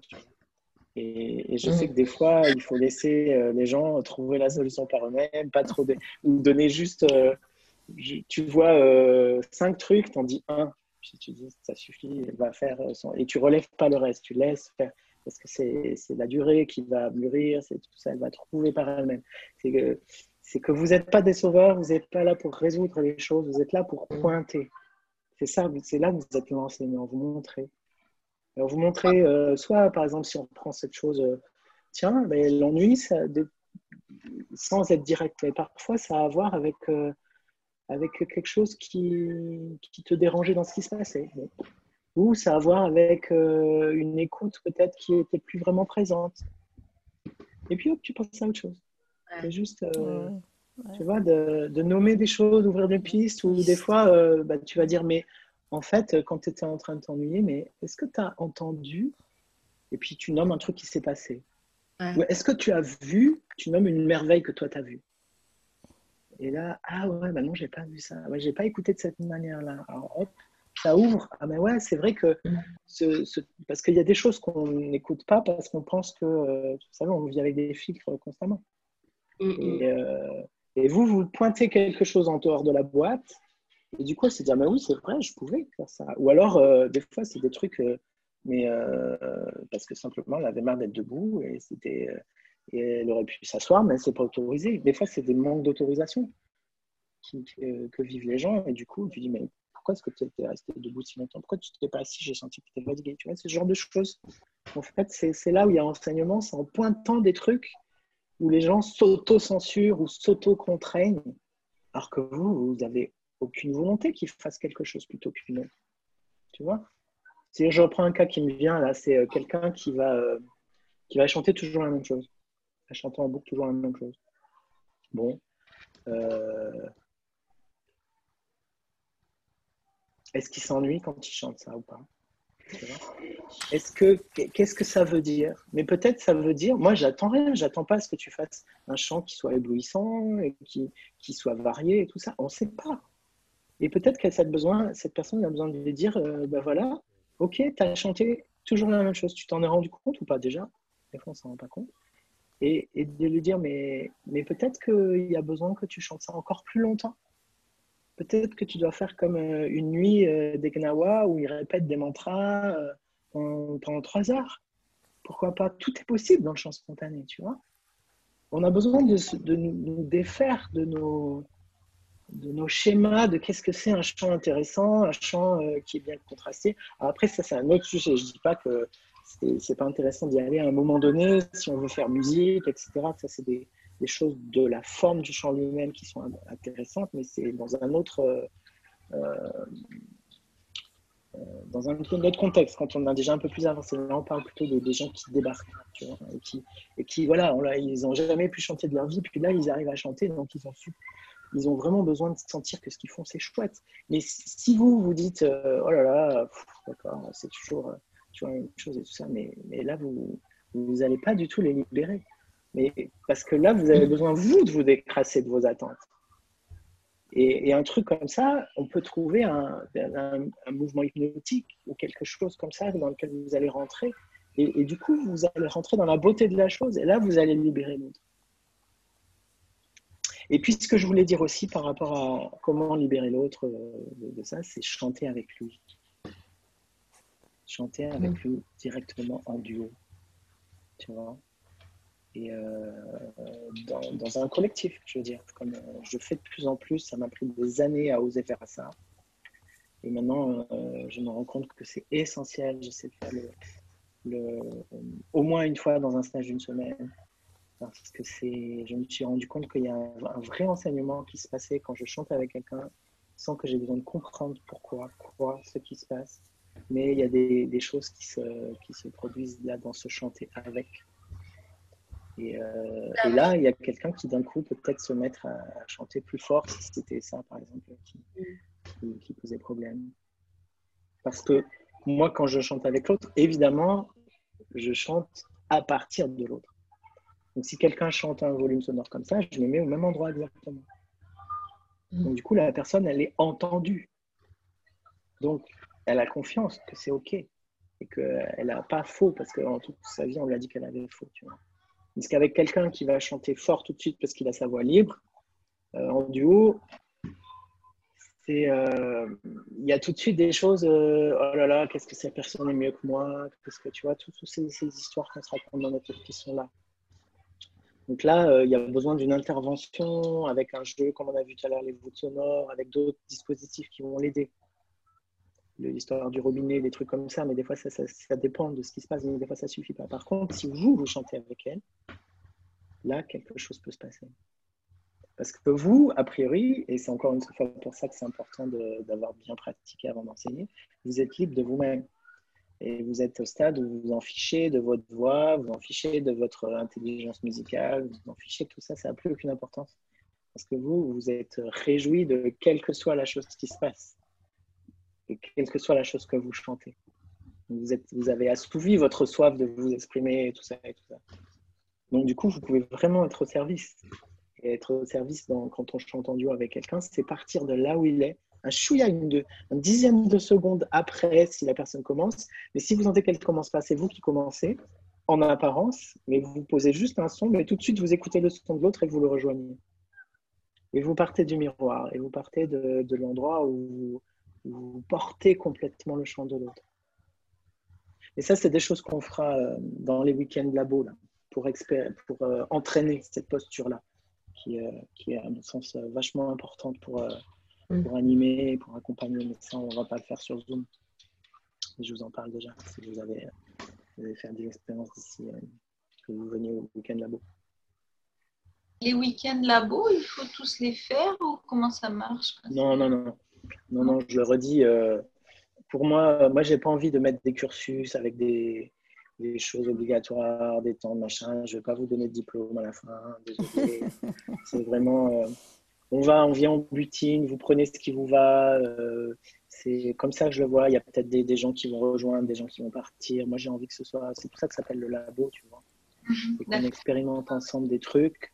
Pour moi, euh, moins vous viendrez, j'allais dire, mieux c'est. Quoi. Je, pas.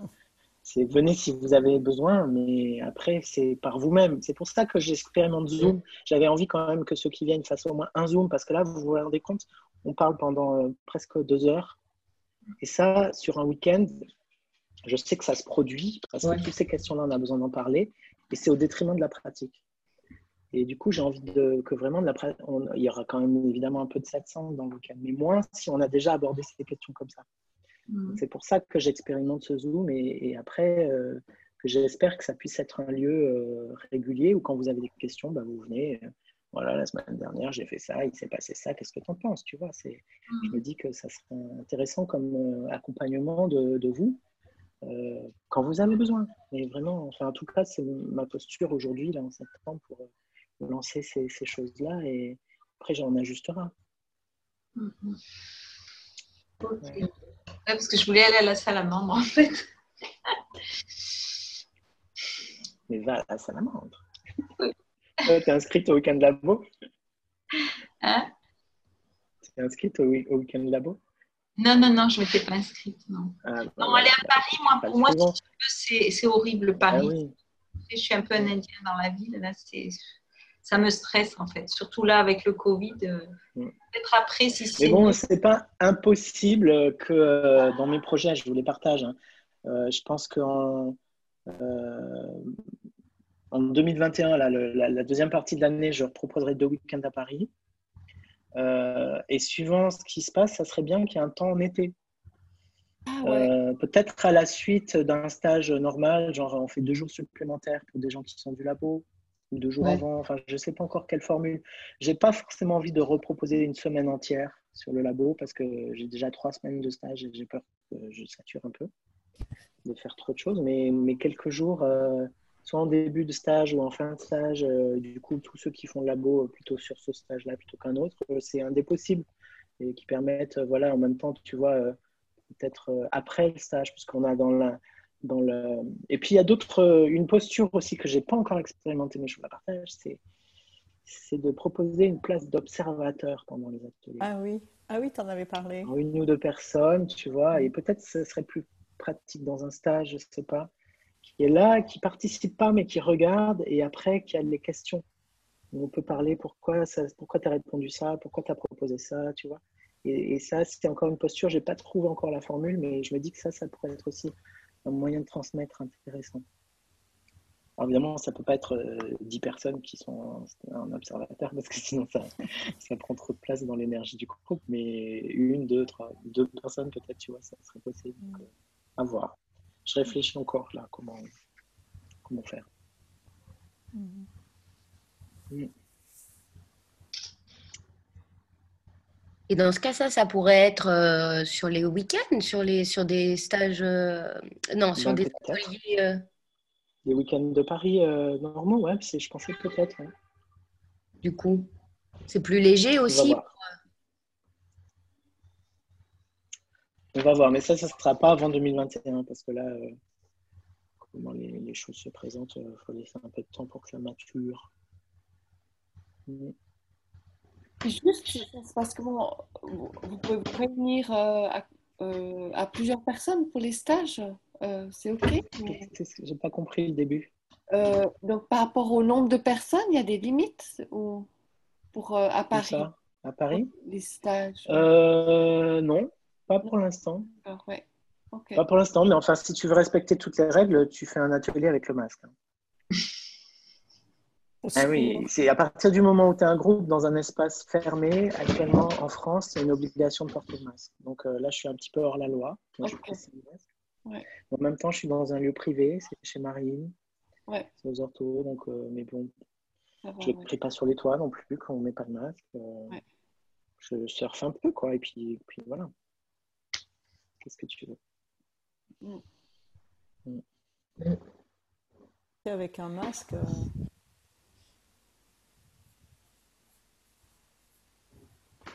Mais bon, ça n'a pas duré. Très optimiste.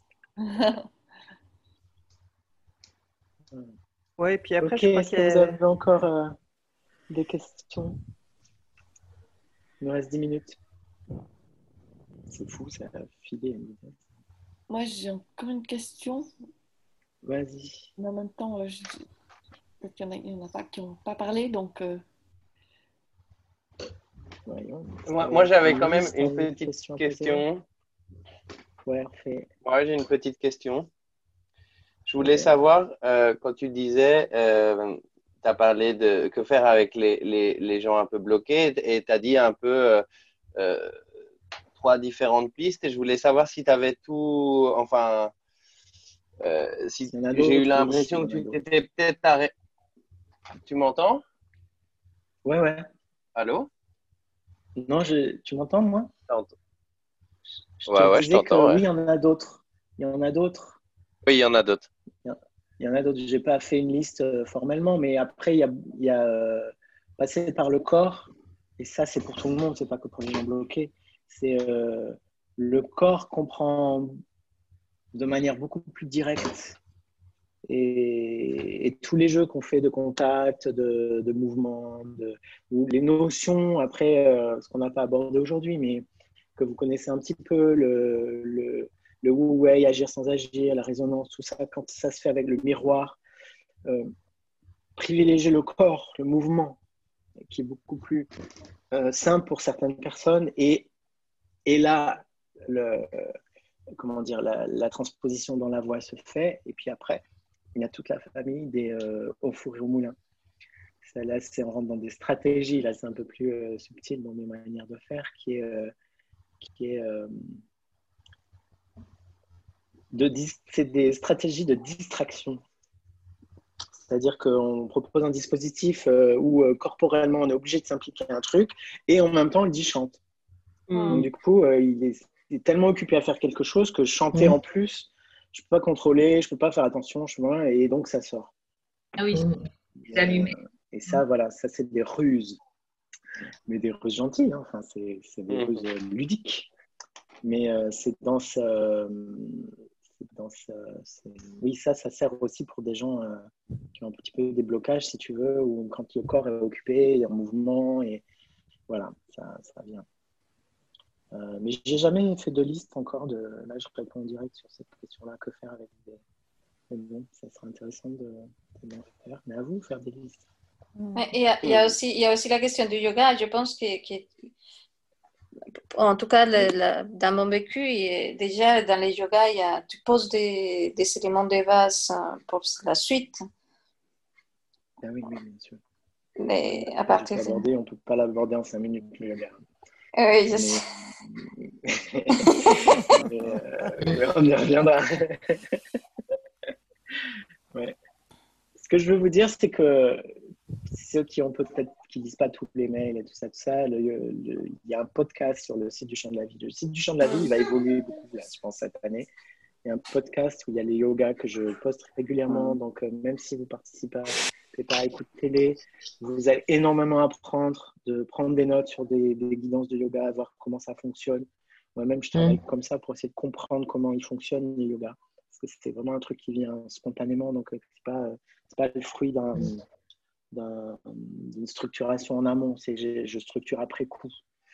Euh, et puis, dans le blog du champ de la vie, euh, je pense que je vais commencer à mettre des, des textes qui concernent euh, l'enseignement. Hmm. Parce que voilà, j'en ai déjà écrit un certain nombre, et puis jusqu'à présent, je me dis, mais c'est pas prêt, et tout ça, il faut rechiader, il faut retravailler, tout ça, tout ça. là, je me dis, bon, il y a quand même des textes qui sont prêts et que je pourrais mettre comme ça à disposition, tu vois, euh, par exemple, les postures de l'animateur, les, différentes choses un peu basiques que je posterai euh, sur le blog. Donc, mm. allez-y régulièrement. Si vous avez un outil euh, qui euh, vous permet de vous abonner à des blogs, c'est possible de le faire sur ce blog-là aussi, où vous allez de temps en temps. Peut-être que je ferai un mailing, enfin, je n'ai pas encore tout, tout, décidé comment gérer ce, nouveau labo. Mais, mais, voilà, il y aura des éléments écrits que je vous diffuserai au fur et à mesure.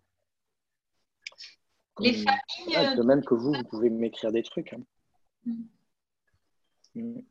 Dans ton livre, peut-être, tu en parles des différentes familles de propositions Ah, merci d'en parler. Euh, aussi le livre, parce que je ne le redis jamais suffisamment. Si vous ne l'avez pas lu, lisez-le. Si vous l'avez déjà lu, relisez-le. Le livre du Tao? euh, ouais. ouais. Parce qu'en fait, euh, il y a beaucoup plus de choses qu'on ne me croit dans ce livre. Il y a des ah. choses beaucoup plus profondes qu'on croit. Enfin, il y a des choses plus profondes, mais je veux dire, il y a plein de choses qui, des fois, je relis, je me dis, ah bon, quand même, il y a ça là-dedans. Et euh, j'oublie parce que, en plus, ce livre, il a été, c'est pas un livre canalisé, mais il a été écrit quand même dans un truc qui me dépassait un peu. Et euh, donc, euh, des fois, voilà, il y a beaucoup de choses qu'on peut comprendre de l'enseignement dans ce livre. Vraiment, en tout cas, ouais. Après, je travaille à écrire d'autres choses. Hein. Mais oui, par contre, sur la question des dispositifs, euh, euh c'est pas encore prêt que je puisse donner. Euh, d'abord, je ne le ferai jamais complètement une boîte à outils. Voilà tous les dispositifs à votre disposition. Je travaille, je travaille à l'organisation de ça pour essayer de trouver les dispositifs les plus, euh, le cœur des dispositifs, si vous voulez. Mmh. Et, ça, peut-être que voilà, une fois que ce sera en place, je, je le, je le partagerai ou je trouverai un moyen de, le diffuser. Ou de Mais ce que je vous encourage à, faire, c'est que vous, vous fassiez vraiment. Euh,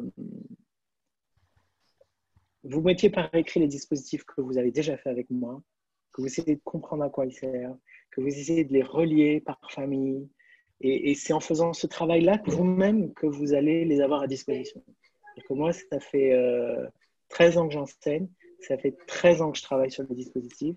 Ça fait 13 ans que régulièrement, je change tout dans la manière de les comprendre, de les organiser, de les mettre par famille, où la famille change, et où j'ai fait des dizaines de mandalas, de, schémas, d'arborescence dans tous les sens. Et euh, tous les ans, ça me prend, je recommence à zéro, c'est quoi les trucs essentiels? Et, et au final, encore une fois, c'est pas le résultat qui compte, c'est de faire ça. C'est euh, pas le, produit final où après j'ai mon tableau où il y a tous les dispositifs qui sont là et tout ça que je regarde jamais. Mais quand j'ai passé 15 euh, jours à faire ce tableau, il y a quelque chose qui s'est inscrit en moi qui fait qu'après, euh, bah, dans les ateliers, ils sont là les dispositifs, tu vois. Mmh. Alors bon, je regarde jamais, c'est pas vrai. Je les regarde peut-être une fois tous les trois mois, où je jette un œil, ou tu vois, ça m'arrive quand je suis vraiment en panne, où j'ai pas du tout d'idée, mais la plupart du temps, je regarde pas. Mais c'est pour vous dire que c'est vous, en faisant ça, que vous allez vous approprier les choses, que vous allez les comprendre, que ça va être euh, à votre disposition. Et que si je, le jour où j'arrive à publier un petit écrit où il y a tous les dispositifs bien classés, tout ça, tout ça, euh, ouais, c'est vrai que vous pourrez puiser dedans, mais en même temps, ils ne seront pas en vous. Et même avec ça, à ce moment-là, il faudra que vous fassiez toutes sortes de travail pour que ça vienne en vous. Donc les meilleurs, et en plus, moi, les meilleurs dispositifs que j'ai trouvés, je les ai trouvés pendant un atelier parce que ce que j'avais prévu, c'était plus possible, parce que les circonstances avaient changé, parce qu'il y avait une personne en moins, parce qu'il y avait je ne sais pas quoi. était obligé d'inventer dans l'instant une autre manière de faire que d'habitude. Mmh. C'est ces moments-là où il y a les meilleurs dispositifs qui sont dans les ateliers. Au début, j'ai utilisé des choses que j'avais déjà fait avec d'autres. Et puis après, j'ai commencé à inventer, à inventer chez moi, euh, comme ça, en réfléchissant. Des fois, il y a des trucs qui viennent, et puis des, inventer dans l'atelier ou dans la pause. Et c'est là qu'il y a les meilleurs. Mm, Parce que, ou c'est quelqu'un qui va dire un truc pendant l'atelier, et, d'un coup, tac, ça y est, as ton dispositif qui vient, parce que quelqu'un a dit un mot qui, du coup, euh, que toi, tu entends d'une certaine manière. Donc, c'est vraiment, c'est pour ça que je le redis et redis, mais c'est la posture du chanteur spontané appliqué à l'animation, animer un atelier chanson C'est-à-dire qu'à partir du moment où l'atelier commence, votre écoute, elle est, elle est, écoute, vous écoutez tout. Il n'y a pas une chose qui n'est pas importante. Quelqu'un qui, euh, va boire, quelqu'un qui regarde par la fenêtre, euh, quelque, chose qui se passe chez les voisins, euh, tout, tout, va vous inspirer si vous écoutez. ou des gens, d'un coup, ils pensaient que vous alliez proposer un truc, donc ils font quelque chose c'est pas ça que vous avez proposé, mais du coup, ce qu'ils vont avoir envie de faire, vous vous rendez compte que en fait, bah, c'était ça qu'il fallait faire, tu vois. Donc, euh, c'est, c'est pour ça que l'expérience nous apaise en tant qu'animateur, parce qu'on sait que euh, il y a beaucoup de choses qui vont être euh, vraiment précieuses qu'on ne peut pas savoir à l'avance et qui vont venir de ce qu'on voit et, que, et on peut vraiment voir quand on est libre de soi-même.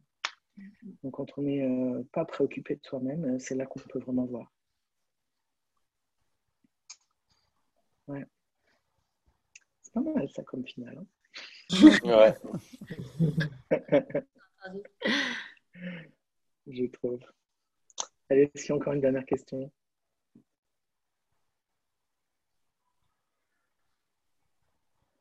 Par rapport à ce que tu disais tout à l'heure, euh, est-ce que les gens ont compris aussi Parce que parfois, euh, on peut comprendre autre chose que ce que tu vas euh, donner comme consigne, comme proposition. Et ça, c'est intéressant, je pense, à voir euh, ce que les gens, vont, où ils vont aller. Ils ont l'impression de bien écouter et, ils vont aller ailleurs. C'est là où le, temps d'après est important pour que toi, tu captes ça aussi. Après, il y, a, un travail pour que les consignes, euh, quand elles sont données, elles soient le plus simples et le plus claires possible. Sauf, et c'est là évidemment, fallait bien, euh, les moments où vous faites exprès de donner des choses ambiguës ou des choses impossibles. C'est là où les, les pirouettes de, de l'enseignant sont, euh, sont importantes et sont presque vitales pour que l'enseignement ne devienne pas lourd. Tu vois, et que tu vois, des fois, bah, comme là, dans, dans le cas on, va sur des trucs super importants et tout, essentiels, blablabla. Et on en oublie que la joie, on en oublie la légèreté, on en oublie de jouer. Et, moi, quand j'ai animé les premières années, je sais que ma propension à aller en profondeur et tout ça alourdissait alourdissait l'atelier. Mais bon, j'étais pas suffisamment encore libre pour le voir. Et maintenant, je m'en rends compte plus vite quand ça va ça. Et du coup, je fais une pirouette où je propose un truc un peu farfelu, ou, tu vois. Euh, et, et, c'est vachement important parce que c'est, euh, on s'en fout de, de, poser les bons mots. Et en même temps, les mots sont super importants. Mais les mots sont super importants comme ouvre-boîte, comme sésame.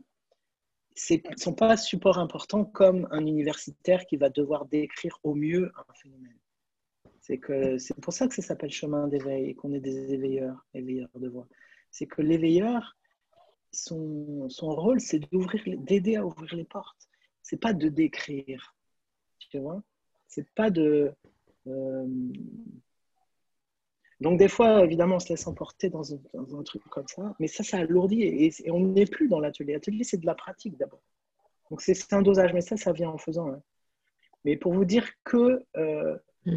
C'est ça que j'aime beaucoup, moi, en tant que, quand j'anime, c'est que en tant qu'animateur, évidemment que vous avez euh, nécessité d'être à l'écoute, énormément, mais en même temps, vous pouvez vous permettre d'être euh, paradoxal, vous pouvez vous permettre d'être, euh, d'aller à contre-courant, vous pouvez vous permettre, parce que tout ça, ça libère, tu vois, et, et, et ça, on y reviendra peut-être dans le prochain satsang, ou je sais pas, sur, sur les postures de l'animateur, parce que ça nous amener trop loin. Mais euh, il y a une des postures qui est de participer. Euh, par exemple, si je reprends encore juste le, le, le cercle de début d'atelier où il y a ce facteur d'implication personnelle. Vous avez remarqué que des fois, je participe, des fois, je ne participe pas. C'est-à-dire, des fois, je réponds moi-même à la question, des fois, je ne réponds pas. Et, d'ailleurs, souvent, Léa me demande euh, Et toi, euh, c'est quoi tes mots? Et, des fois, euh, du coup, je fais le jeu. Puis des fois, je dis Bah non, moi, je, suis hors jeu, je ne donne pas mes mots aujourd'hui. Parce que, et, c'est important de faire les deux, d'avoir de, de, marquer votre liberté, de, de proposer un truc, mais vous, vous participez pas. Et par moment, de participer. Euh, et, quand vous participez, vous ne participez pas en tant que vous-même. C'est-à-dire que moi, quand je réponds à mes propres questions euh, dans un atelier, des fois, c'est sincèrement ce que je pense. Par exemple, tout à l'heure, j'aime, j'aime pas, euh, c'est sincèrement, j'aime pas être un star, c'est vrai. Mais je peux être amené à dire des trucs qui ne sont pas vrais. Parce que je sens qu'il y a besoin d'équilibrer quelque chose. Et euh, mm. ça va être euh, le cas typique, c'est euh, tout le monde a dit des trucs super lourds, super sérieux et tout ça, et moi je vais dire un truc complètement farfelu, qui n'est pas du tout mon intérieur, mais parce que je sens qu'il faut que, que être farfelu soit permis, mm. tu vois, et que justement qu'il y ait des gens qui soient pas bloqués par c'est ce qu'on appelle les illusions groupales, où d'un coup tout le groupe a l'air d'être, je sais pas quoi avoir adoré un truc, c'était tellement. Et puis moi, je vais dire, bah, moi, ça, j'ai pas du tout aimé. C'est pas vrai. Mais c'est pour ouvrir qu'il y ait des gens qui soient autorisés à, sentir que bah, bah, eux, non, ils ne sont pas dans la majorité des autres. Donc, quand vous participez, et c'est un des rôles de l'animateur, même participer des fois quand vous allez chanter en duo, parce qu'il il manque quelqu'un, c'est un nombre impair ou je sais pas quoi. Et, mais il y a toujours des moyens de participer ou pas. Et ça, ça c'est complètement pédagogique. Et quand vous faites ça, vous ne faites pas ça en tant que vous, vous faites ça en tant que enseignant, c'est-à-dire que par votre action, par votre manière de chanter, par votre manière de jouer à un truc, vous allez enseigner parce que tout le monde va voir ce que vous allez faire. Et ce que vous allez faire, euh, dans ces cas-là, souvent, c'est pour montrer d'autres manières de faire que personne n'avait essayé. Tu vois Qui n'est pas forcément celle que j'aurais eu envie, qui n'est pas forcément celle qui est évidente, mais ça ouvre ailleurs. Tu vois euh, Voilà, je ne sais plus pourquoi je disais ça. C'est dit.